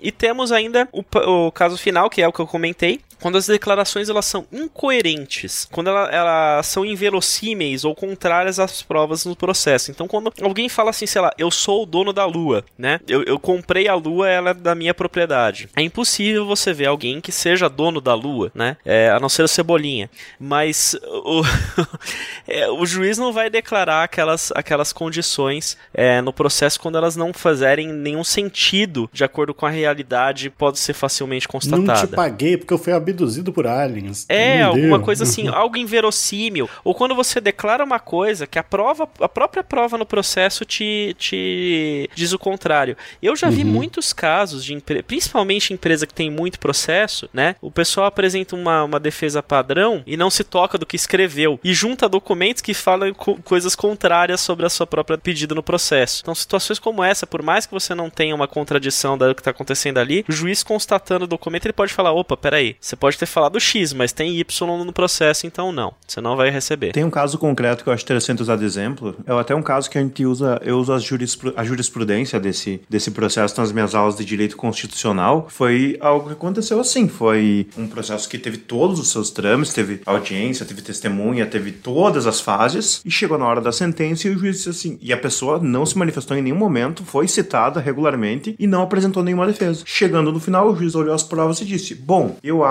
que o que vocês estão pedindo não é possível e não foi deferido. E, claro, foi um processo que depois foi para o Tribunal de Justiça e teve a reforma da decisão. Mas vocês podem ver, né? A pessoa foi totalmente à revelia e, mesmo assim, eh, em primeiro grau, ela ganhou o processo, né? Beleza, então, gente. Eu vou agora me defender, tô me defendendo, preciso produzir provas. O que, que eu preciso saber? Primeira coisa que você precisa saber é que você pode produzir qualquer tipo de prova, por qualquer tipo de e-mail, por qualquer formato. Isso é super livre, tá? O direito permite isso. Tudo bem que a gente tem alguns tipos mais específicos que são legalmente previstos, que mais ou menos se encaixa qualquer ah, quase todos os tipos de prova. Mas a questão da forma de produção é muito livre, né? A possibilidade de como você vai produzir e como se o juiz vai admitir essa prova vai depender de fatores que são previstos pelo juiz ele pode admitir ou não, né, essa prova, podendo receber até em alguns casos provas produzidas por meios ilícitos. Não é regra, a prova ilícita no geral, ela não é admitida, é, mas a depender da situação, o juiz pode, dentro daquele do, do, do princípio da proporcionalidade, que a gente chama, que é quando você considera o que é proporcional para você obter uma prova, o juiz pode considerar essa prova dentro de um processo. Eu vou pegar um exemplo básico ali, né? Você fazer uma gravação informação de uma pessoa sem a autorização dela, mas quando aquele fato é muito importante para ser para ser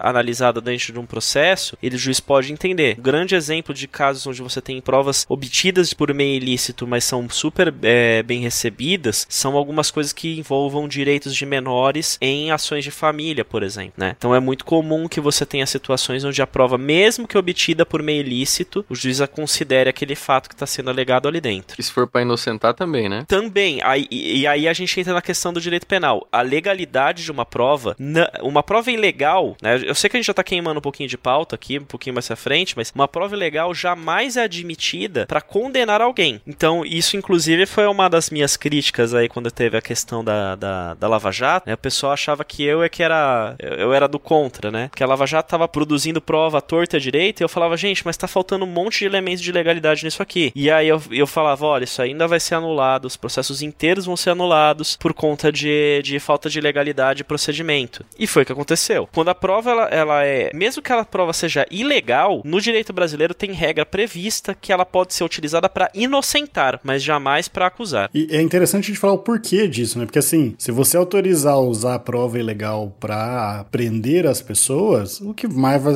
mais vai acontecer é a agente do Estado, policial, produzindo prova legal, né? E ferindo aí direitos fundamentais das pessoas. E direitos como privacidade, intimidade, sigilo dos dados, indo por água abaixo e praticamente deixando de existir, né? É, e essa questão, ela foi. Ela, né, a questão da, da legalidade da prova, ela é uma evolução do, do, nosso período da ditadura militar, né? Porque o que era o que sobrava, né? De prova, prova ilegal, ilegal produzida por mediante tortura, mediante atos sem é, mandado de busca e apreensão. Te tortura até você confessar. Exatamente. Você, fala, você, não vai falar a verdade, você vai falar o que eu quero, né? Mas o que mais a gente tem aí sobre provas, o que pode e o que não pode? É, então, vamos lá. Os critérios que são sempre adotados pelo juiz para poder considerar uma prova, né, dentro de um processo. O primeiro, a legalidade, que a gente já falou. O segundo é a legitimidade. A legitimidade, ela, você é, considera o quão crível aquela prova é de ser efetivamente produzida, de acordo com quem a produziu, os meios que a pessoa empregou, etc. Como, por exemplo, uma foto, né? Você tá, sei lá, teve uma batida de carro ali, você tirou foto do, do que aconteceu.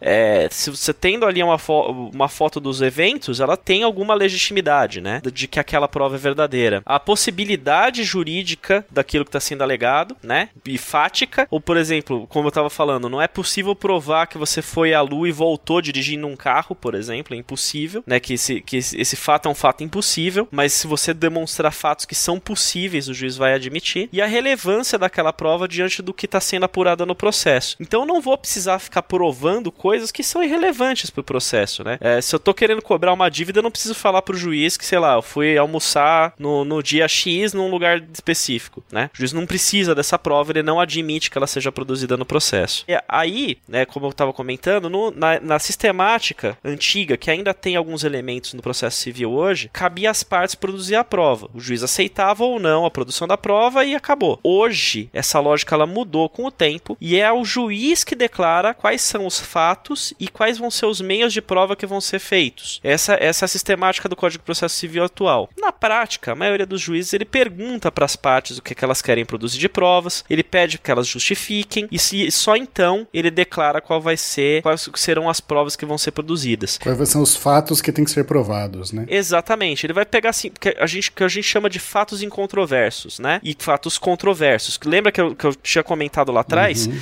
que tudo que não for controverso, tudo aquilo que, que as, ambas as partes admitem como verdade, dentro do processo é verdade. Ah, e é importante citar, só é verdade para as partes que estão dentro do processo e dentro do processo especificamente. Eu não posso declarar um fato que envolve terceiros, né? E, e prejudicar esse direito desse terceiro que não participou do processo, por exemplo, né?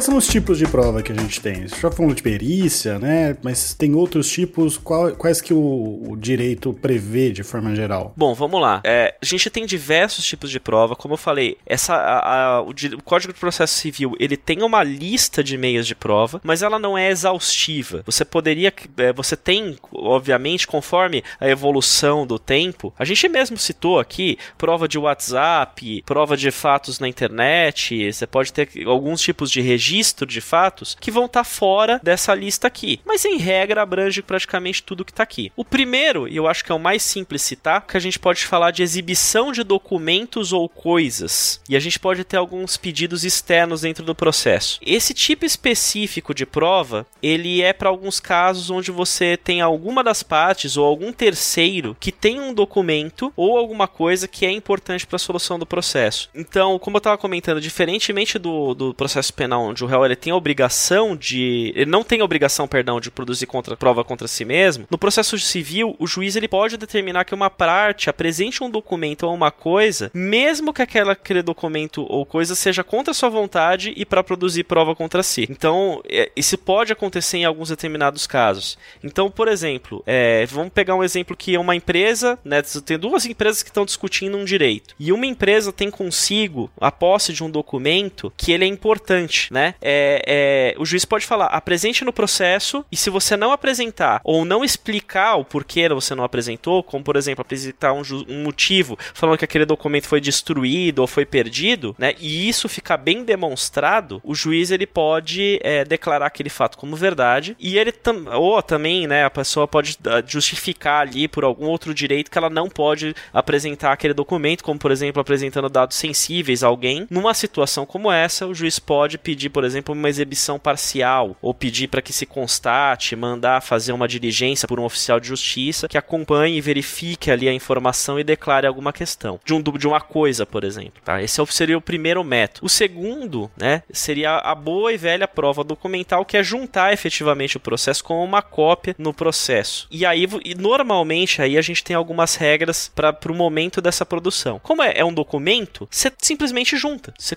você pega uma cópia ou pega o original, quando você utilizava antigamente os processos em papel, que hoje em dia praticamente não se usa, você simplesmente, na hora que você vai apresentar um pedido, você junta aquela cópia como um documento anexo. Em regra, no processo civil, o autor tem que apresentar todos os documentos possíveis que ele tenha no momento que ele entra com a ação e o réu no momento em que ele se defende na, na contestação, onde ele apresenta ali eh, os seus fatos contrários. Existem algumas exceções que permitem que você produza documentos depois e que sejam admitidos, como por exemplo, você não ter acesso imediato àquele documento, você precisa de uma autorização legal para obter uma cópia, por exemplo, ou quando o documento for produzido posteriormente, né, alguma coisa, um documento novo. E aí nessa situação você dá, abre o direito das partes ali em, em debaterem sobre aquele documento, né? Só, só pra ficar claro, pessoal, juntar o documento não é que você juntou ele do chão, não, tá? É, é botar o documento lá no processo. Exatamente. Você bota junto, né? Você, você- é, é como. É um anexo mesmo, sabe? Você é, vai juntar. anexou o documento no e-mail, é tipo A isso. deconsão é no documento e-mail. O e-mail. O e-mail seria a petição e o anexo é o. E pode ser foto, texto, né? Qualquer tipo de documento Qualquer esse, tipo de né? documento. Em regra no Brasil, os processos eletrônicos só trabalham com, com PDF, né? E aí você teria que fazer um documento lá, uma imagem PDF, etc. Algumas situações podem acontecer onde você tenha algum documento que é impossível você juntar em PDF, quer seja porque o tamanho do documento é muito grande e aí impede que você consiga é, é, juntar ele dentro de um processo por limitações técnicas ou por qualquer outra coisa. E aí nessas situações você pode, por exemplo, pedir para o juiz para juntar uma mídia. Você pode ir lá e juntar um CD mesmo, bom e velho, né? Ou um pendrive ou qualquer coisa do tipo com a cópia do documento. E acredito que seja importante frisar que existe um momento para juntar esses documentos, existe ah, um prazo, digamos assim, justamente porque tudo aquilo que eu juntar tem que ter ah, a contraprova, né? Tem que ter a possibilidade daquela da outra parte se manifestar sobre aquilo, dar a sua versão sobre aquilo, poder avaliar aquela prova. Então, seria mais ou menos por isso que existe um momento para juntar a prova. Exatamente. É difer... Isso é muito interessante porque é diferente, por exemplo, do que daquelas coisas que a gente vê em filme norte-americano, que do nada o cara saca, mas eu tenho um documento, não, não sei o que, que é contrário à alegação do autor. Aí o cara tira, assim, no, no, no final, logo antes do julgamento, o cara tira da, da, da, cartola. Isso no Brasil não existe. Se você juntar um documento atrasado, né, ou pedir uma prova atrasada, a não ser que você justifique que você teve um justo motivo para não conseguir fazer isso, o juiz não vai admitir. E aí você perdeu o seu direito de provar. Ah, mas e a testemunha chegando de última hora? Essa pode, né? Não, também não. Ah. Seria muito legal, né? Muito, muito, muito emocionante, mas não é assim que funciona. Pelo menos não no Brasil, né? Só quando precisa de uma condução coercitiva de testemunha.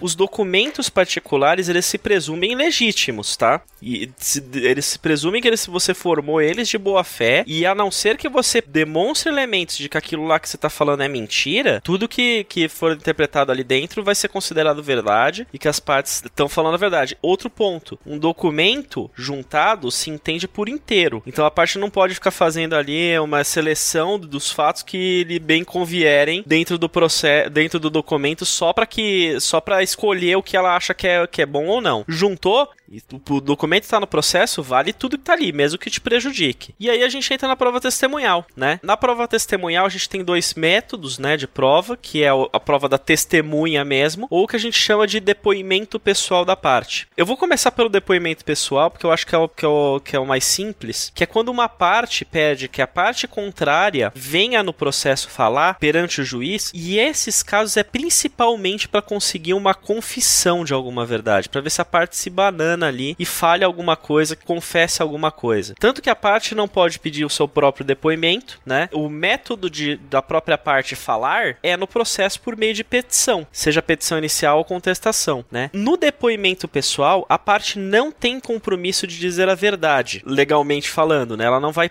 não vai cometer crime de falso testemunho. Obviamente que se ela tiver mentido descaradamente no processo, o juiz pode até mesmo aplicar uma multa para ela por má fé, mas ela não vai ter nenhum grande prejuízo por mentir ou se omitir de algum fato. Já a testemunha não. A testemunha, ela é, ela tem que ser, né? A testemunha é uma pessoa que está fora do processo, que não é uma parte. E nessa situação, sim, a lei exige que ela preste um compromisso que inclusive o juiz declara no começo, né, antes de colher o depoimento para ela, que ela fala, ó, se você falar alguma mentira, você vai estar tá cometendo crime de falso testemunho, que é o crime do artigo 342 do Código Penal, e ele pode, inclusive, se ele de se ele verificar uma mentira, ele pode prender a pessoa em flagrante pelo crime de falso testemunho. Já vi acontecer. Então, se chegar minha mãe lá como testemunha no processo contra mim, ela mentir, ela vai ser presa? Não. Aí, nesse caso, a gente tem algumas pessoas que elas não são testemunha. É, uma pessoa que ela seja é, um amigo íntimo, um inimigo jurado, né? Ou pessoas que tenham um interesse específico no processo. Ou algumas outras pessoas que têm algum impedimento legal, é, uma, uma incapacidade, como uma pessoa que ela tenha, seja declarada incapaz, né? Legalmente, porque ela é menor de 16 anos, ela tem um transtorno mental grave ou coisas como isso. Essas pessoas, elas, em regra, não podem ser testemunha. O juiz pode, a depender do caso, ouvir essas testemunhas, só que ela, ela entra como uma outra categoria ela entra como informante no processo, onde ela não vai ter essa obrigação de falar a verdade, mas o juiz vai levar em consideração que aquela pessoa pode estar tá falando alguma coisa ali um pouco errada ou em favor de alguma das partes. Um exemplo simples dessas questões de informantes é exatamente o processo de família, onde você, em regra, né, o juiz ouve a criança, por mais que a criança seja né, menor de idade, ele precisa ouvir ela porque tem coisas que só da perspectiva da criança são importantes. Uma coisa que os juízes fazem bastante, que eu já. A gente sempre vê que quando entra uma pessoa numa sala de audiência para fazer uma testemunhal, para ser um informante, né? Normalmente, né, são pessoas que não são acostumadas a ir num fórum, às vezes elas estão até um pouco amedrontadas por estar na frente de um juiz, por estar naquele ambiente, isso é bem comum. E o juiz faz uma pergunta bem simples para ela, e para ver se ela pode ser uma testemunha ou se ela vai ser um informante. O juiz fala assim: Você tem amizade com essa pessoa? A gente aqui no Rio Grande do Sul fala: Você toma mate na casa dessa pessoa? Você é inimigo dessa pessoa? Vocês se reúnem para conversar? Você se visitam? Vocês são parentes ou vocês são inimigos? Se a pessoa fala, não, eu só conheço ele porque ele mora próximo da minha casa e eu fiquei sabendo dessa história. Aí ele é uma testemunha. Mas se ele fala assim, não, a gente se visita no final de semana, a gente toma cerveja junto, a gente conversa. Aí ele é o informante, só pra dar essa diferenciação. Um, um outro caso que eu achei interessante, o processo que eu vi, que foi, o, o Túlio colocou a questão de ouvir a criança, né? Inclusive pode pedir para as partes se retirarem, né? Ficar só os advogados para ouvir, porque para a criança não ficar constrangida pelo pai, pela mãe, eventualmente. É, Exatamente. o, o juiz ele tem.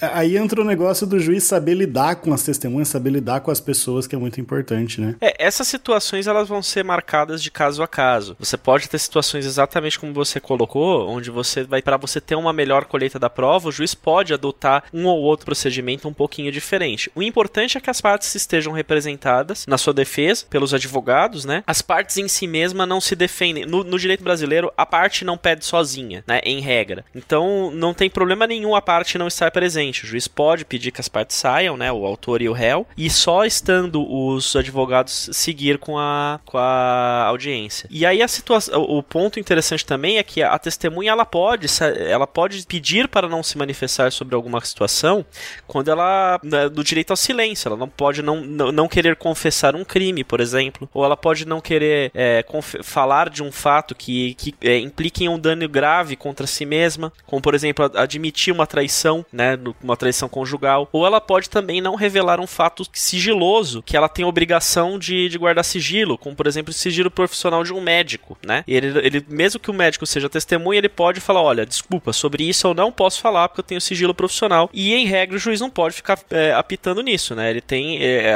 existe um direito claro sobre isso. Né?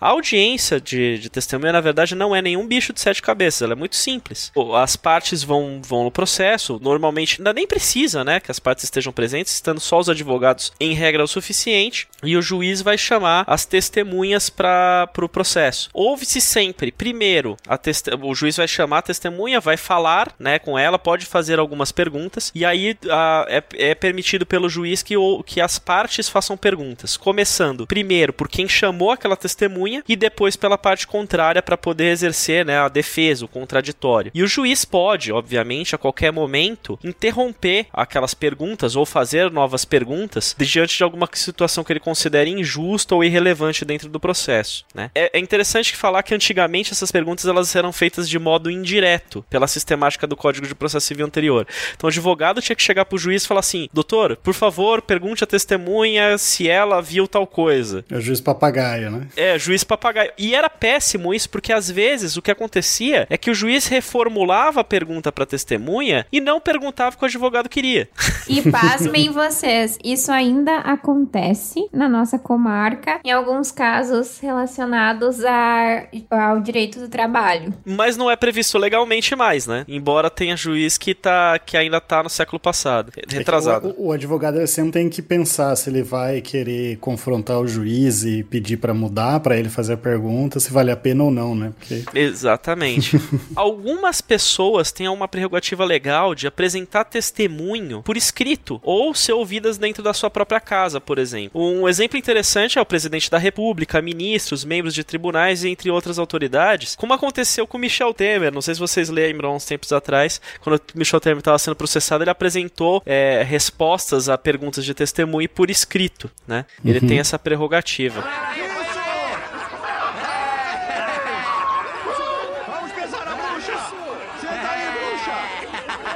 A gente tem alguns tipos curiosos de provas testemunhais. E um deles que é interessante falar é a acareação, que é quando você junta duas ou mais testemunhas, ou junto com as partes ali, para elas conversarem entre si para esclarecer contradições e divergências entre depoimentos. É um tipo muito raro. Eu mesmo nunca vi uma acareação. Não sei se o, se o ou a Fernanda já viram, mas é, é, é um tipo bem específico que eu acho que eu não conheço ninguém que faz. vai ser engraçado, né?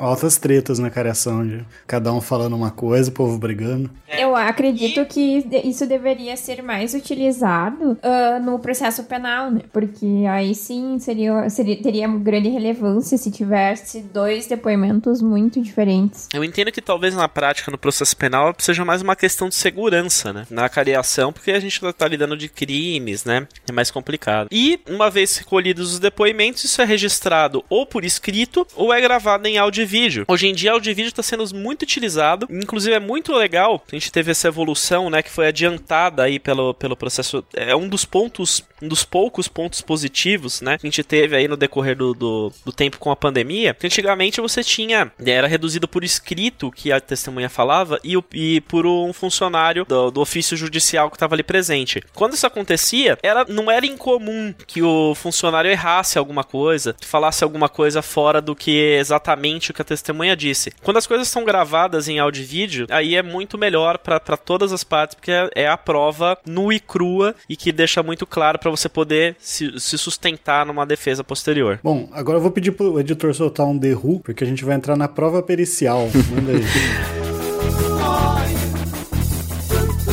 Vamos lá. A prova pericial, então, é a prova técnica, que ela é feita por um especialista em um determinado fato ou em vários ou de vários fatos que estão sendo ali apurados dentro de um processo. A lei ela não define rol de tipos ou metodologias de perícia. Isso é de propósito, porque conforme a gente vai, é, vai evoluindo, né, as possibilidades de perícia é, elas aumentam, né, como a gente teve aí agora com internet, computação, foi uma coisa relativamente nova e que hoje já é, é muito mais abrangida aí na, nos métodos de perícia. E isso é importante falar porque é o seguinte, aí a gente entra naquela questão que eu falei antes, né? O, sobre o juiz, ele é responsável pela análise jurídica do processo. Ele pode até mesmo ter uma formação técnica na área que estiver sendo a, a, tratada no processo, com, que seja fora da área jurídica. Como, por exemplo, o juiz pode ser técnico em informática, né? Num processo que esteja discutindo questões de informática. Mas ele legalmente é impedido de se manifestar sobre a questão questão técnica, é, ele tem que falar só sobre a questão jurídica. Ele precisa de uma prova pericial ou uma, um outro elemento de prova que se, que se expo, que fale ali sobre o, o, a questão técnica do que está falando. Esse impedimento está lá no artigo 375 do Código de Processo Civil para quem quiser olhar, tá? Então é aquela questão que você perguntou, André, sobre o juiz saber japonês. Ele pode saber, mas ele não pode ler um documento em japonês e declarar o que está escrito ali dentro. Ele precisa pedir que tenha uma tradução. E o, o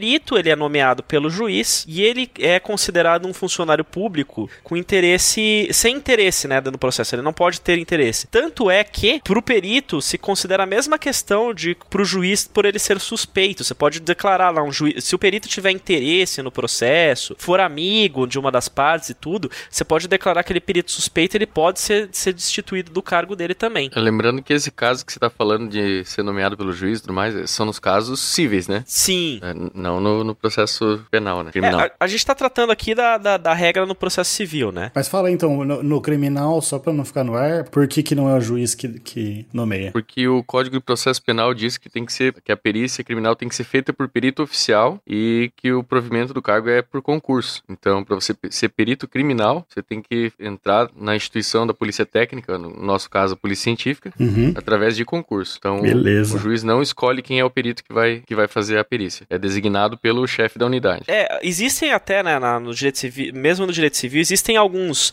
órgãos, né, de onde você pode ter alguns peritos oficiais que são vinculados a, a determinadas questões, mas o juiz pode nomear um perito terceiro, alguém que ele conheça, né, que tenha um saber sobre aquela área específica, ele pode nomear, ele tem essa liberdade. Tanto que é bem comum você, se você estiver em fórum, você vê ali profissionais de uma determinada área ali batendo na porta de cada juiz ali apresentando um portfólio de trabalho trabalho para poder falar, ó, oh, juiz, se você tiver alguma coisa que precisa ali da minha área de formação aqui, me nomeia, né? Até porque é bem amplo, né? Você pode precisar de algum agrimensor para medir uma terra, você pode precisar de um psicólogo para algum laudo, é, você pode precisar de inúmeros tipos de, de habilidades diferentes para produzir perícia. Né? Exatamente. Isso que eu ia acabar citando, né? Porque os processos judiciais eles são tão amplos, eles tratam de temas tão variados que uh, basicamente qualquer área de conhecimento que tem algum tipo de que possa fazer um laudo, um laudo técnico, né, pode ser chamada para um processo, porque são temas muito diversos, né, de toda sorte, e por essa razão que muitas vezes chama-se pessoas de fora, né, porque elas não estão, a justiça não tem essas pessoas à disposição. Exatamente. Então, qualquer pessoa que esteja uma área de formação dentro daquilo que está precisando ser analisada pode ser chamada a ser perito, né, e uma vez que ela entre no processo, ela vai ser considerada, em regra, imparcial para poder formar uma perícia. Então, por, até por isso que é, que é interessante quando a gente entra na questão da legitimidade da prova, né? É, o, mesmo que eu apresente ali um laudo, né, feito por um, por um profissional, mas eu produzi ele sozinho, eu, obviamente que o juiz vai olhar para aquilo e falar assim: opa, você produziu esse laudo que você contratou, que você pagou.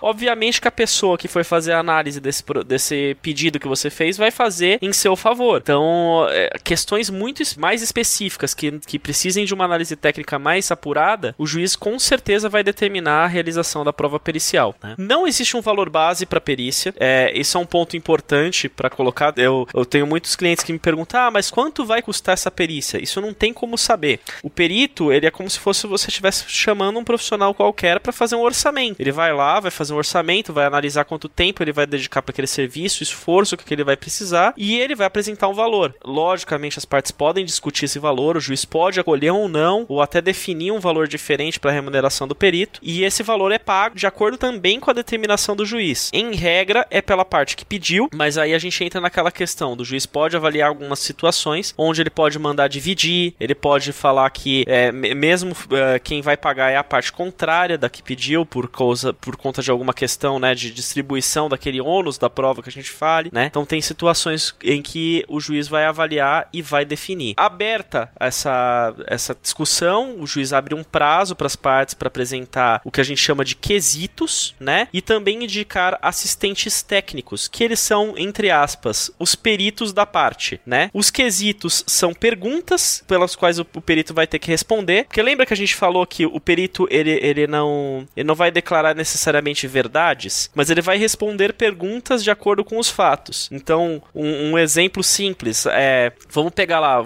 uma construção que tem alguns problemas. Eu vou falar assim, olha, perito, por favor especifique quais são os problemas que você constatou, quais são as possíveis causas desses problemas. E aí, obviamente, quando você vai formular esses quesitos, você vai buscando pergu fazer perguntas que justifiquem aquilo que você quer que seja apresentado no relatório final, né? Que, que apresentem fatos que, que justifiquem aquilo. Isso é tudo uma questão de. Aí vai trabalho do advogado, de saber fazer as perguntas certas, do assistente técnico em ajudar isso. E o assistente técnico, ele é, entre, como eu falei, ele é entre aspas o perito da parte, ele acompanha os trabalhos das perícias e ele produz também um laudo dele que vai ser juntado junto com o laudo do perito. Vão ser vários os laudos, né? Se as partes tiverem cada um o seu, o seu assistente, vai ter, digamos assim, três laudos, né? No processo. E o juiz pode, é, na hora de analisar o processo, olhar os três laudos e falar: opa, eu vou seguir um deles, porque ele pode escolher o laudo de um assistente, por exemplo, porque identifica, por exemplo, que o laudo do perito tá faltando informações, ou tá incompleto, ou tá inverídico em outras questões. E ainda a questão do assistente técnico às vezes não é muito utilizado, mas pode trazer uma grande diferença para uma decisão do juiz na fundamentação, porque às vezes, por exemplo, quando mais próximo à nossa área de atuação, quando se acompanha uma perícia previdenciária, algumas vezes o perito sequer se prende às questões que foram desenvolvidas, que foram aos quesitos que foram elencados. Muitas vezes, ou ele responde de forma uh, muito rasa, ou ainda deixa de responder alguns quesitos. Então, por isso é importante sempre ter esse acompanhamento de um assistente técnico para que possa ter a, a correta avaliação daqueles quesitos e possa contrapor, né, o laudo desse perito. E como todo perito ele é livre, né, para poder trabalhar, ele pode utilizar a metodologia que for melhor, que melhor lhe convier. É bom que a gente tenha realmente também assistente técnico, ele é importante, porque ele vai te ajudar, por exemplo, a falar, opa, essa metodologia não é boa por causa de x, y, z. Isso pode ser discutido. Como a gente sabe, metodologia é importante na formação de, de, de provas. A gente já faz isso na, na ciência, né, onde a gente questiona a metodologia, quando a gente pode ter uma conclusão errônea pelo uso da metodologia é, inadequada para se, se apurar uma determinada situação. Então, é, mais em regra, ele tem essa liberdade, né? E aí, fe, é apresentado o laudo, é apresentado para conclusões, as partes podem até pedir esclarecimentos, o juiz pode permitir esses esclarecimentos, uma segunda perícia pode ser feita, dependendo se o juiz achar que, que é necessário, podem ser feitos, assim, não, não, não é, a perícia ela não é, digamos assim, finalista, né? E uh, isso pode transcorrer em determinados processos que tenham mais complexidade, pode seguir para muito tempo aí de discussão dentro de um, de um laudo pericial. E podem acontecer várias perícias sobre uma mesma situação, de acordo com várias especialidades necessárias. Então, vou dar um exemplo aí, vai, uma batida de carro que aconteceu, um, um machuca, machucou, né, as pessoas, quebrou o carro, é, teve outras situações que foram envolvidas, quant, tantos quantos forem os peritos necessários para avaliar a situação, eles podem trabalhar juntos para a formação de tantos quantos forem os laudos necessários. Um mecânico, um médico, um físico, não sei, né? Vão, vão Exatamente. Analisar. E que mais que a gente tem de prova, então? Nós temos, por fim, eu acho que é importante colocar, a inspeção judicial. A inspeção, ela tá prevista legalmente, que é a, a possibilidade do juiz levar uma, pessoas ou coisas a serem é, levadas diretamente para o juiz para poder analisar, ou perante um, especia, um especialista técnico. Essa, a inspeção judicial, embora ela exista, essa regra exista, eu nunca vi ela ser utilizada. Ela normalmente é usada como, digamos assim, uma perícia express, onde você vai ter. O juiz entende que não precisa, às vezes, de uma perícia maior, mas pode ter ali uma declaração mais simples sobre alguma coisa. Na lei dos juizados especiais, a Lei 9099 de 1995, ela permite que você possa realizar, por exemplo, uma audiência onde você faça essa inspeção de pessoas ou coisas, né? Pessoas, eu coloco aqui claramente pessoas mesmo, gente, né? Que você pode realizar perícias em pessoas, né? Como perícia médica ou perícias é, é, psicológicas, por exemplo, quando a gente fala, né, de direito de família. Eu não vi isso ser, ser aplicado em lugar nenhum, mas em regra poderia ser feito no ato da audiência que o, que o especialista apresentasse ali um parecer técnico rápido ali durante a audiência.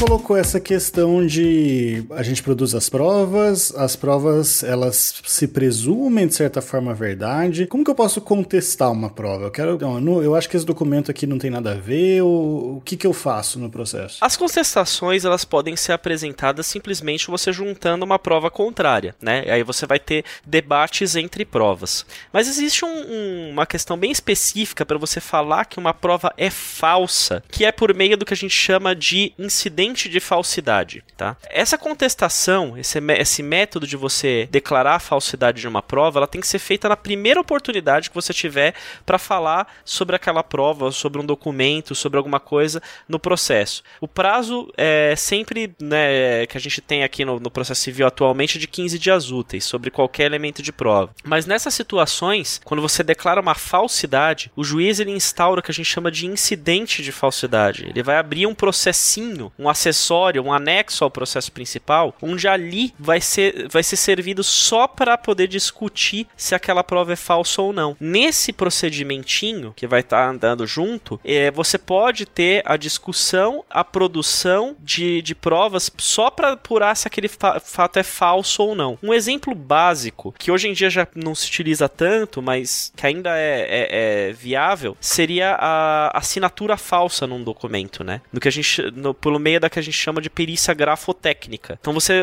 alguém vai lá, apresenta, ó, tem um documento aqui assinado por fulano em que ele declara aqui para para mim que tá devendo X reais. Aí você fala, opa, peraí, esse documento que você tá apresentando aqui é falso. Então é, você pode, é, por meio da perícia grafotécnica, demonstrar que a assinatura é falsa. O documento pode ser todo forjado bonitinho, até né, sem, sem a, nenhuma é, clareza de que tem declaração falsa específica no documento, mas a assinatura é falsa. Então aí você prova por meio desse incidente, né? É, e é por isso que eu não dou autógrafo. não tem nada a ver sobre a minha letra ser feia e infantil. Ah, mas aí você inventa um método diferente de assinar no autógrafo. Eu desenharia um guaxinim. Não, mas a, a letra é feia do, do jeito mais, for, mais assim, bonitinho, tá feio. Imagina do, do outro jeito. É, em vez de você assinar seu nome, você assina guacha. É, eu, eu fazia muito de fazer uma bolinha grande, três bolinhas pequenas e a patinha do guaxinim. A patinha do guaxinim, tá ótimo. Cara, você pode, você pode anotar outro nome. A perícia técnica, a, a grafotécnica vai pegar. Assim, vamos lá. Ninguém me pede autógrafo e eu não tenho dinheiro. Então tô tranquilo, por enquanto. Mas então, passou as provas, tudo foi provado. O, o, o que que resulta disso, né? Até quando que eu posso contestar essas provas, inclusive? Tem esse prazo que você falou, mas como que acaba o processo depois dessas provas, então? Vamos lá. Uma vez que você tem todas as colheitas de provas, todos, todos os momentos por que você teve para poder manifestar no processo já acabaram, ou digamos assim, você chegou lá, né, uh, não se manifestou sobre uma determinada situação, o juiz não vai falar, ó, você não pode mais se manifestar sobre isso, vamos, isso daí vai ser seguido para julgamento. Então o juiz vai pegar todos aqueles fatos e vai declarar na sentença, né? Vai declarar ali na decisão dele, não só necessariamente na sentença, em outras decisões do processo, né? Ele pode declarar, tem decisões que são no meio do processo, como a gente já falou lá no cast de processo judicial, em que ele vai declarar determinados fatos. Dessa declaração, você vai formar o que a gente chama de coisa julgada, tá?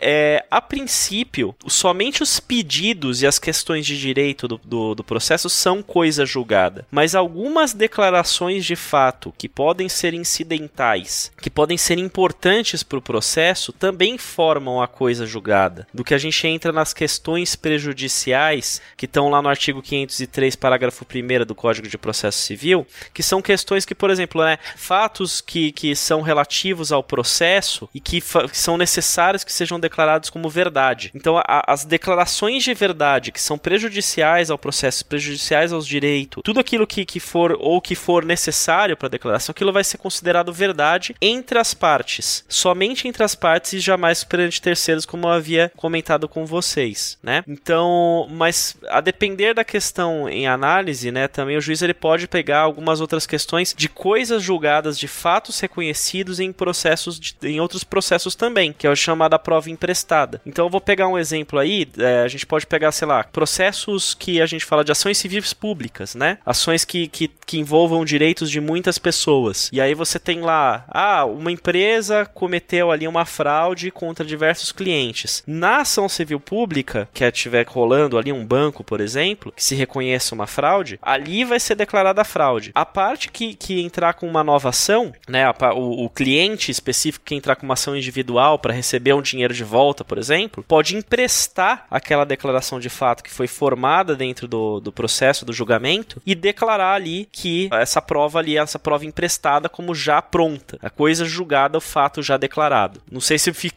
claro, se ficou dúvida, me por favor. Não, entendi, porque a, a princípio vale aquilo que você falou, né? A prova ela ela vale só para aquele processo, porque quem tá indo em outros processos não teve como se defender. E aí, mas dado que uma prova foi produzida num processo, ela poderia ser emprestado para outro, mas lógico que aí você precisa ter todo o procedimento lá para a parte poder contestar, poder até fazer o um incidente de falsidade que você tinha falado, falar que aquele documento é falso, qualquer coisa nesse sentido. É, aí poderia até ser utilizado, né? Seria, seria essa a ideia. Exatamente. Então, assim, normalmente você pode até você pode usar alguns elementos, por exemplo, não é regra, tá? Você usar como prova emprestada e coisa julgada provas entre processos individuais, mas se você tiver, por exemplo, um fato que já foi declarado várias vezes em vários processos individuais, o juiz pode entender que aquela prova é legítima. Uhum. Então, ele pode admitir que você traga elementos de outras, outros processos. Eu já usei isso em processos, por exemplo, de atraso de entrega de obra, onde estava sendo discutido qual era o prazo efetivo da entrega da obra, porque a empresa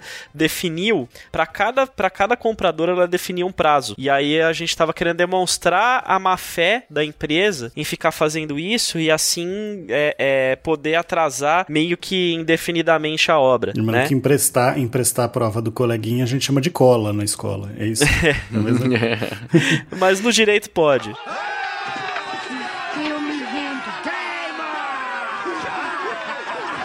Bom, pra gente fechar então, né? Falamos já de, de prova, desde a, o conceito, a história, o que, os requisitos da prova, os tipos de prova, né? O que, que acontece depois que a prova é feita. É, mas a gente focou bastante no direito civil, no direito processual civil, né? Apesar de ser a base, de certa forma, de, dos outros processos. Mas e quanto ao direito penal? A gente tem algumas peculiaridades aí que vale a pena ser, serem abordadas. Manda bala, gente. É, a gente já comentou bastante coisa do direito penal, né? Mas a, a lógica do direito penal, ela, ela se, se inverte, né? Enquanto a gente tinha aquela questão da presunção da, da verdade formal, no direito penal, como a gente falou, a gente fala da, da verdade real. Isso porque no, no direito penal a gente usa principalmente um princípio que é o indúbio pro réu. Ou seja, na dúvida, todos os fatos vão ser interpretados em favor do réu até que você tenha uma absoluta, não digo necessariamente absoluta, mas a mais apurável verdade de que aqui, de que a, o réu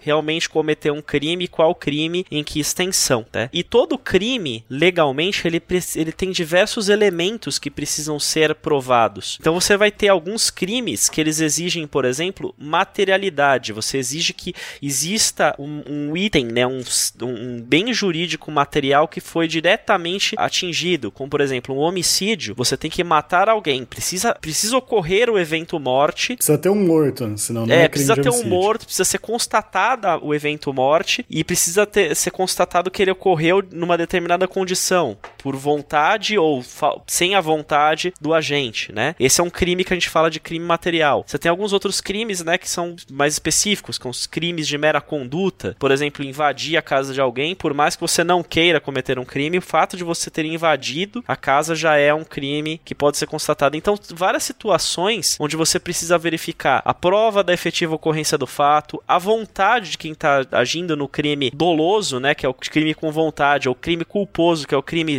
cometido sem querer, por, por inabilidade, por imperícia da pessoa, né? A consciência da pessoa sobre as causas e as consequências daquele crime são importantes, embora não eximem de culpa, né? Elas podem fazer alterar a quantidade da pena que a pessoa vai receber no final, né? E algumas outras condições, como o, o efetivo interesse em causar um dano, em qual é o efetivo interesse. Então, por exemplo, sei lá, eu tava numa briga, né? Aconteceu lá uma, uma briga no, de trânsito. E eu resolvi trocar uns socos com, com o cara ali. Eu não queria matar o cara, mas eu dei um soco nele, ele tropeçou, bateu a cabeça e morreu, né? Numa situação como essa, qual vai ser o crime aplicável? Qual que é a vontade? O agente tinha vontade em cometer um homicídio, né? Então essas situações elas podem ser, podem e devem ser apuradas dentro de um processo penal. Então sem esses elementos não há crime, ou ele é impossível de culpar o réu, né? E, nesses casos a gente não vai ter jamais uma presunção de veracidade, ou mesmo que o réu deixe de se manifestar, ele nunca vai ter a revelia. Cabe a acusação, né, por meio da promotoria, ela tem todo esse trabalho maior, mais difícil, mas que é previsto legalmente, porque a liberdade, ela ainda é considerada, né, e espero, espero que continue sendo um dos maiores bens jurídicos das pessoas. Inclusive, aqui eu vou fazer um adendo, é, nesse aspecto eu, eu vou concordar. A gente tem o quanto de pessoas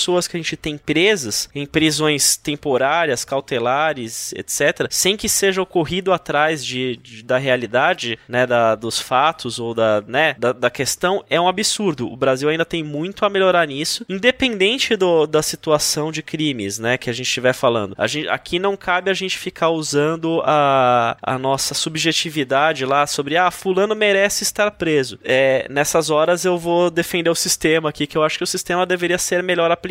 A gente deveria sim permitir que a pessoa responda o processo em liberdade, porque é melhor, é, ao meu ver, melhor um injusto solto do que um justo preso, né? Uma pessoa justa presa. É, ao ver da nossa Constituição também, né? Então, Exatamente. não é a sua visão, porque da outra pode falar, ah, mas para mim não, mas a nossa Constituição é essa aí. Bom, mais alguma consideração sobre, sobre provas do direito penal? É, justamente, né, ah, como foi falado, a nossa Constituição garante um dos princípios, né, de que ninguém seria privado da liberdade sem o devido processo, devido processo legal, né, assim, uh, que se tenha todos os possíveis recursos. Então, realmente, a, a nossa sociedade, a nossa população carcerária é muito grande e grande parte dela é formada por pessoas que estão presas preventivamente, então, sem que ainda tenha sido analisado todo o processo. Então, isso é uma das grandes críticas que eu acredito que deveria ser atualizada, ser haver uma, alguma grande mudança na nossa legislação para impedir que isso ocorra. E até para pegar, aproveitando um gancho aqui que eu tinha falado, né? A, o, o, certo que a gente fala não é que ninguém vai ser preso até que se prove o contrário, né? A gente viu que a questão da prova ela vai além do simplesmente produzir a prova. Ninguém vai ser preso até o trânsito em julgado da sentença penal condenatória, ou seja, até o processo chegar no final. É claro que tem a prisão preventiva que o pessoal tá falando que é quando você tem outros requisitos. Acho que não convém abordar aqui, né? Mas é um,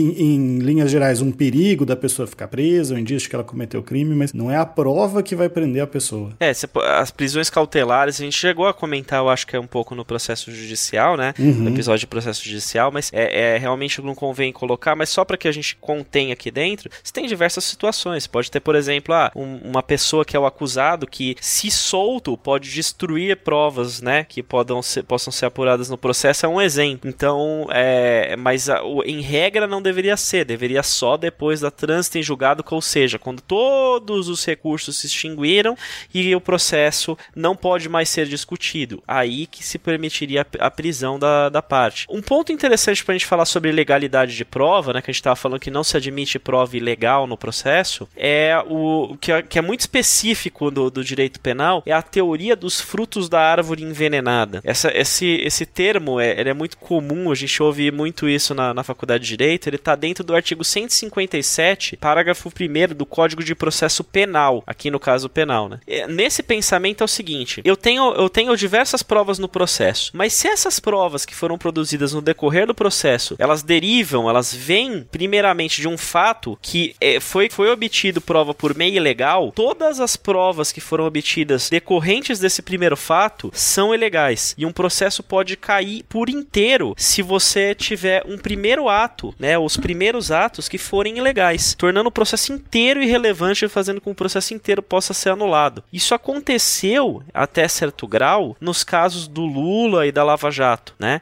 onde foi declarada a ilegalidade de algumas provas produzidas durante o processo. Então, é, é por, por qualquer meio, né? Acho que só, só pra dar um exemplo aqui, pessoal, eu torturei alguém que indicou um nome por causa dessa tortura, então essa prova é legal. Aí a partir daí eu pedi uma. Eu pedi grão, pedi escutas, tudo na, na legalidade de pessoas que eu consegui a partir dessa tortura. É, essas provas em tese são legais, mas como elas vieram da árvore envenenada, né? Elas acabam sendo ilegais também, elas acabam sendo nulas também, né? Seria isso. todos os frutos que saíram dessa mesma árvore se anulam, né? E elas não jamais podem ser usadas contra um réu, né? Jamais. Mas o contrário não é verdade. O réu pode usar uma prova ilegal para defesa. Então, é, o caso específico é quando teve aquelas, aquelas gravações que foram liberadas da Lava Jato, da Vaza Jato, perdão, né? Que que aluga, é, alegavam, né, que aquelas questões, as conversas envolvendo o Moro, envolvendo outras pesso- pessoas relacionadas à Lava, à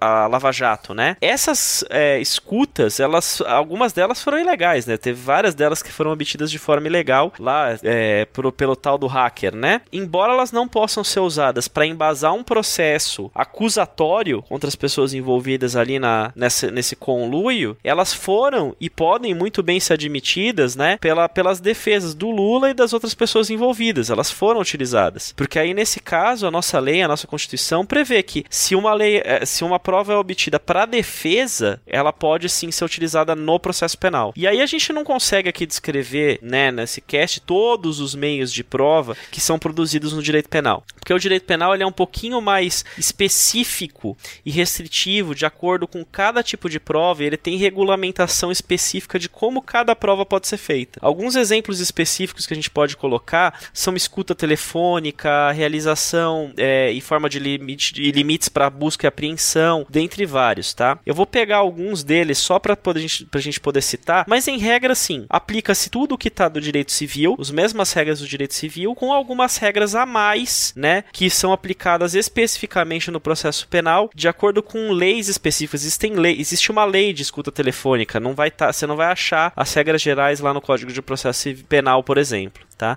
E dentro dessas questões aqui, vou colocar alguns exemplos para você. As buscas e, e apreensões, por exemplo, elas só são legítimas para um determinado objetivo, para as pessoas que estão delimitadas no, no- numa ordem judicial e para os ambientes onde elas estiverem determinadas. Por exemplo, um juiz não pode lançar uma busca e apreensão genérica para qualquer lugar que permita a pessoa a- abrir qualquer tipo de casa, qualquer tipo de ambiente, para ficar caçando provas, tá? Com algumas exceções, como a gente pode ter situações como a revista pessoal de alguém na rua, né? E ser preso em flagrante, por, por exemplo, por posse de, de, de alguma arma, né? É, por exemplo. Mas é, é perfeitamente válida, no entanto, quando você encontra por acaso. Então vamos pegar um exemplo de a gente ter uma busca e apreensão para drogas numa residência, né? Enquanto a busca e apreensão é feita para localização de drogas escondidas numa residência, se encontram armas ilegais. Aí nesse Uhum. caso, é, digamos assim, a prova eventual. Ela, ela foi achada é, por acaso, mas é, é, nesse caso ela não foi. Não, não houve um ultrapassar. Não foi ultrapassado o limite da determinação legal. A gente ainda tem, né? Eu vou pegar outro exemplo. Nas escutas tele telefônicas, elas têm prazo de,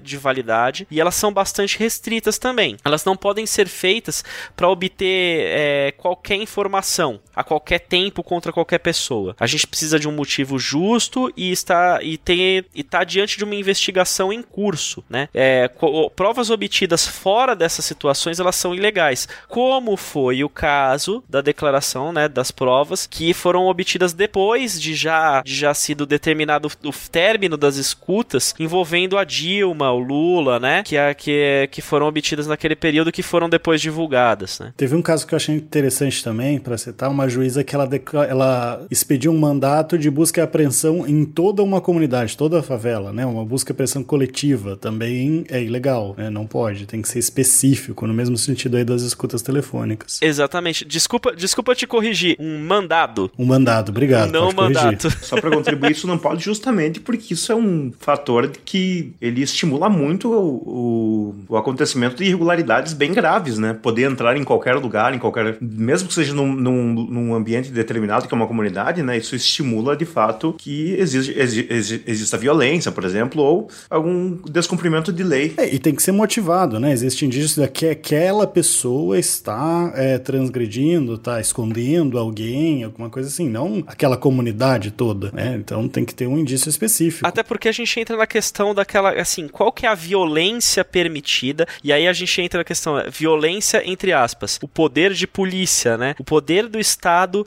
em policiar a, o particular. Uhum. Quando, a gente, quando o, esta, o Estado, por meio dos seus representantes, entram num, num ambiente particular, ele está tirando ali a, o sigilo daquelas pessoas, né? A intimidade daquelas pessoas. Ele está entrando naquele ambiente. É, em determinadas situações, isso é permissível, porque você vai estar tá apurando um fato, né? Um crime. Você, tá, você precisa fazer isso. Agora, se você não delimitar, você vai estar tá destruindo é, toda essa, essa intimidade de uma comunidade inteira diante de uma presunção hipotética que não pode acontecer, né? Você vai presumir que uma comunidade inteira de criminosos que estão ali, né? Uma favela inteira, no caso. Então, realmente é, é, é uma coisa que, que o nosso, já, ela perde a proporcionalidade da decisão. E pra gente encerrar, você colocou um exemplo aqui que eu acho bem legal também. Eu lembro quando eu aprendi, achei bem interessante, que é o flagrante preparado, né? Que, que às vezes a gente até vê em filmes, em, em séries, mas que no Brasil também é proibido. Explica aí pra galera. É, o flagrante preparado é quando você faz, você coloca né, uma pessoa a instigar alguém a cometer um crime. Por exemplo, você deixa lá o que a gente chama de uma pseudo-vítima, né? Alguém que fica se fazendo de vítima e fica lá instigando, fica lá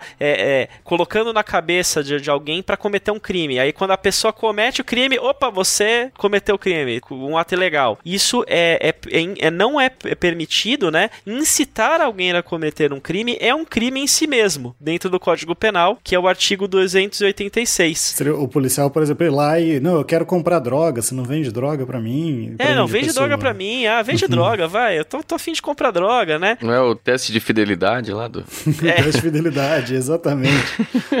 então, um, um, ato desses, o, o agente público, ele não pode fazer, então o ato não é válido, né? Agora, ficar de tocaia, esperando que o crime aconteça por iniciativa própria da pessoa, aí sim, aí é o flagrante né? O flagrante que, que, que você pode ficar esperando a pessoa cometer o crime, e aí numa situação como essa, sim, aí já, é, já pode ser naturalmente considerado como qualquer outro crime. Beleza, então, gente, considerações finais, todo mundo pronto para prova sobre, sobre provas.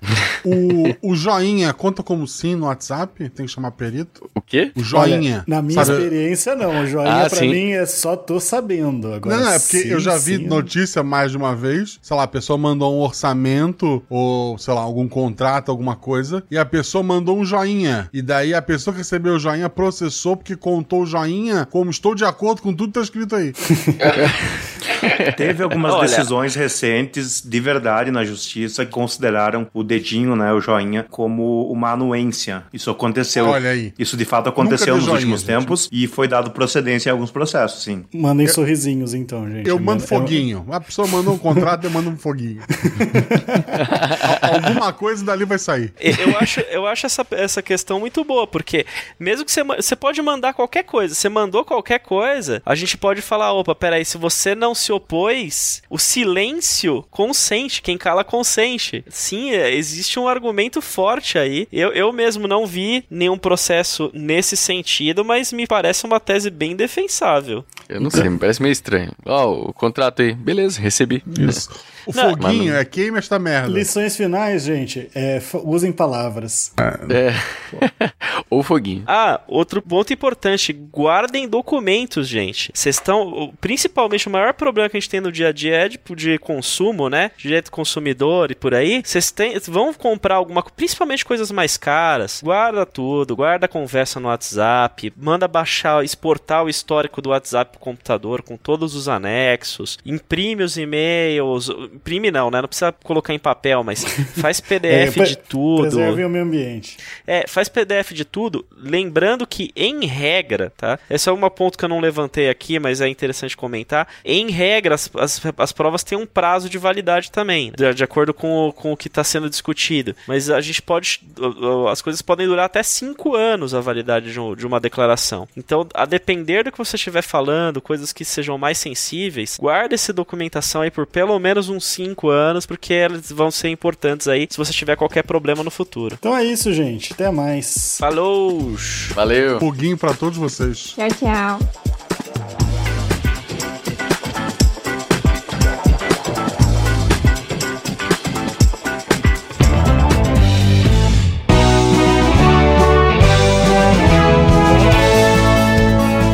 Chegamos na sessão de recadinhos do SciCast.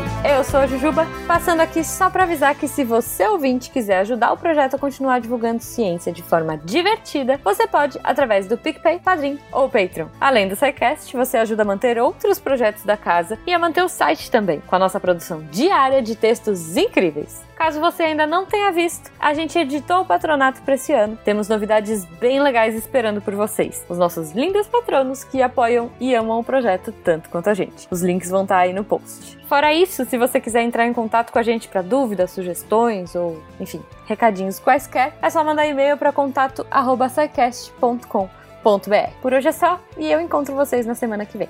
Tchau.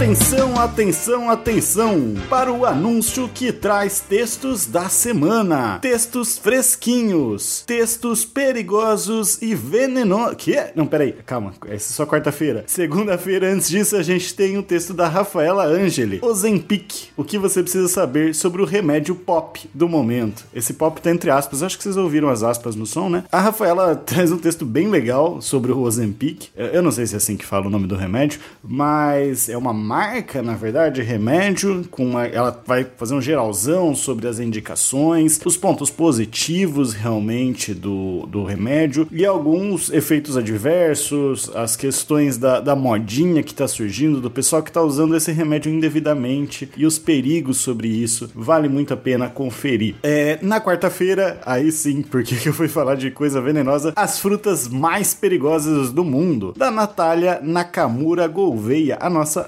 Nanaka. E eu adoro esses textos que a Na- Nanaka faz de. tá fazendo de. a- a- até agora era mais naquela vibe de falar da origem da fruta, domesticação e tudo mais. Esse é uma vibe um pouco diferente, mas também tá muito bom. Sobre frutas venenosas. E bom, ela vai falar de maçã? Carambola? É isso mesmo, gente? Tem outras também, mas dá uma conferida lá. Não precisa parar de comer maçã, não. Só vai ler o texto que você vai entender o que, que ela tá falando. E sexta-feira, William Spengler começa uma série de textos, né? Vão ser três partes, é, pegando essa questão da, das guerras napoleônicas, né? Então lembrai-vos da guerra, as campanhas de 1805, Austerlitz, 1812, Rússia e La Grande Armée, parte 1. Então não deixa de embarcar com o Will nessa jornada aí pelas é, das guerras napoleônicas, né? Entender o que, que aconteceu, esse período da história que é muito interessante. E esses textos de história militar que o Will traz, que são sempre fascinantes também. Vai sair um a cada sexta-feira, tá? Então fica ligado que na semana que vem e na próxima saem as próximas partes. Esses textos e mais, muito, muito mais, você encontra em www.deviante.com.br e você também pode se tornar um redator deviante, né? Tá virando ano, vem começar o ano novo ajudando a fazer a ciência cada vez mais divertida. Vem entrar para a equipe do Deviante. Como? É só mandar um e-mail para contato@saicast.com.br. Vem fazer parte da equipe. Eu sou o André Trapani e esse recado já tá com piada sem graça demais, então eu vou só apagar a luz da Torre Deviante.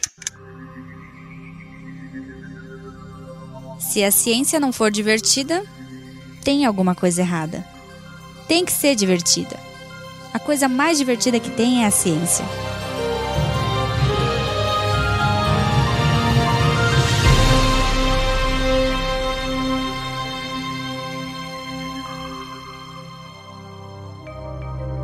Este programa foi produzido por Mentes Deviantes.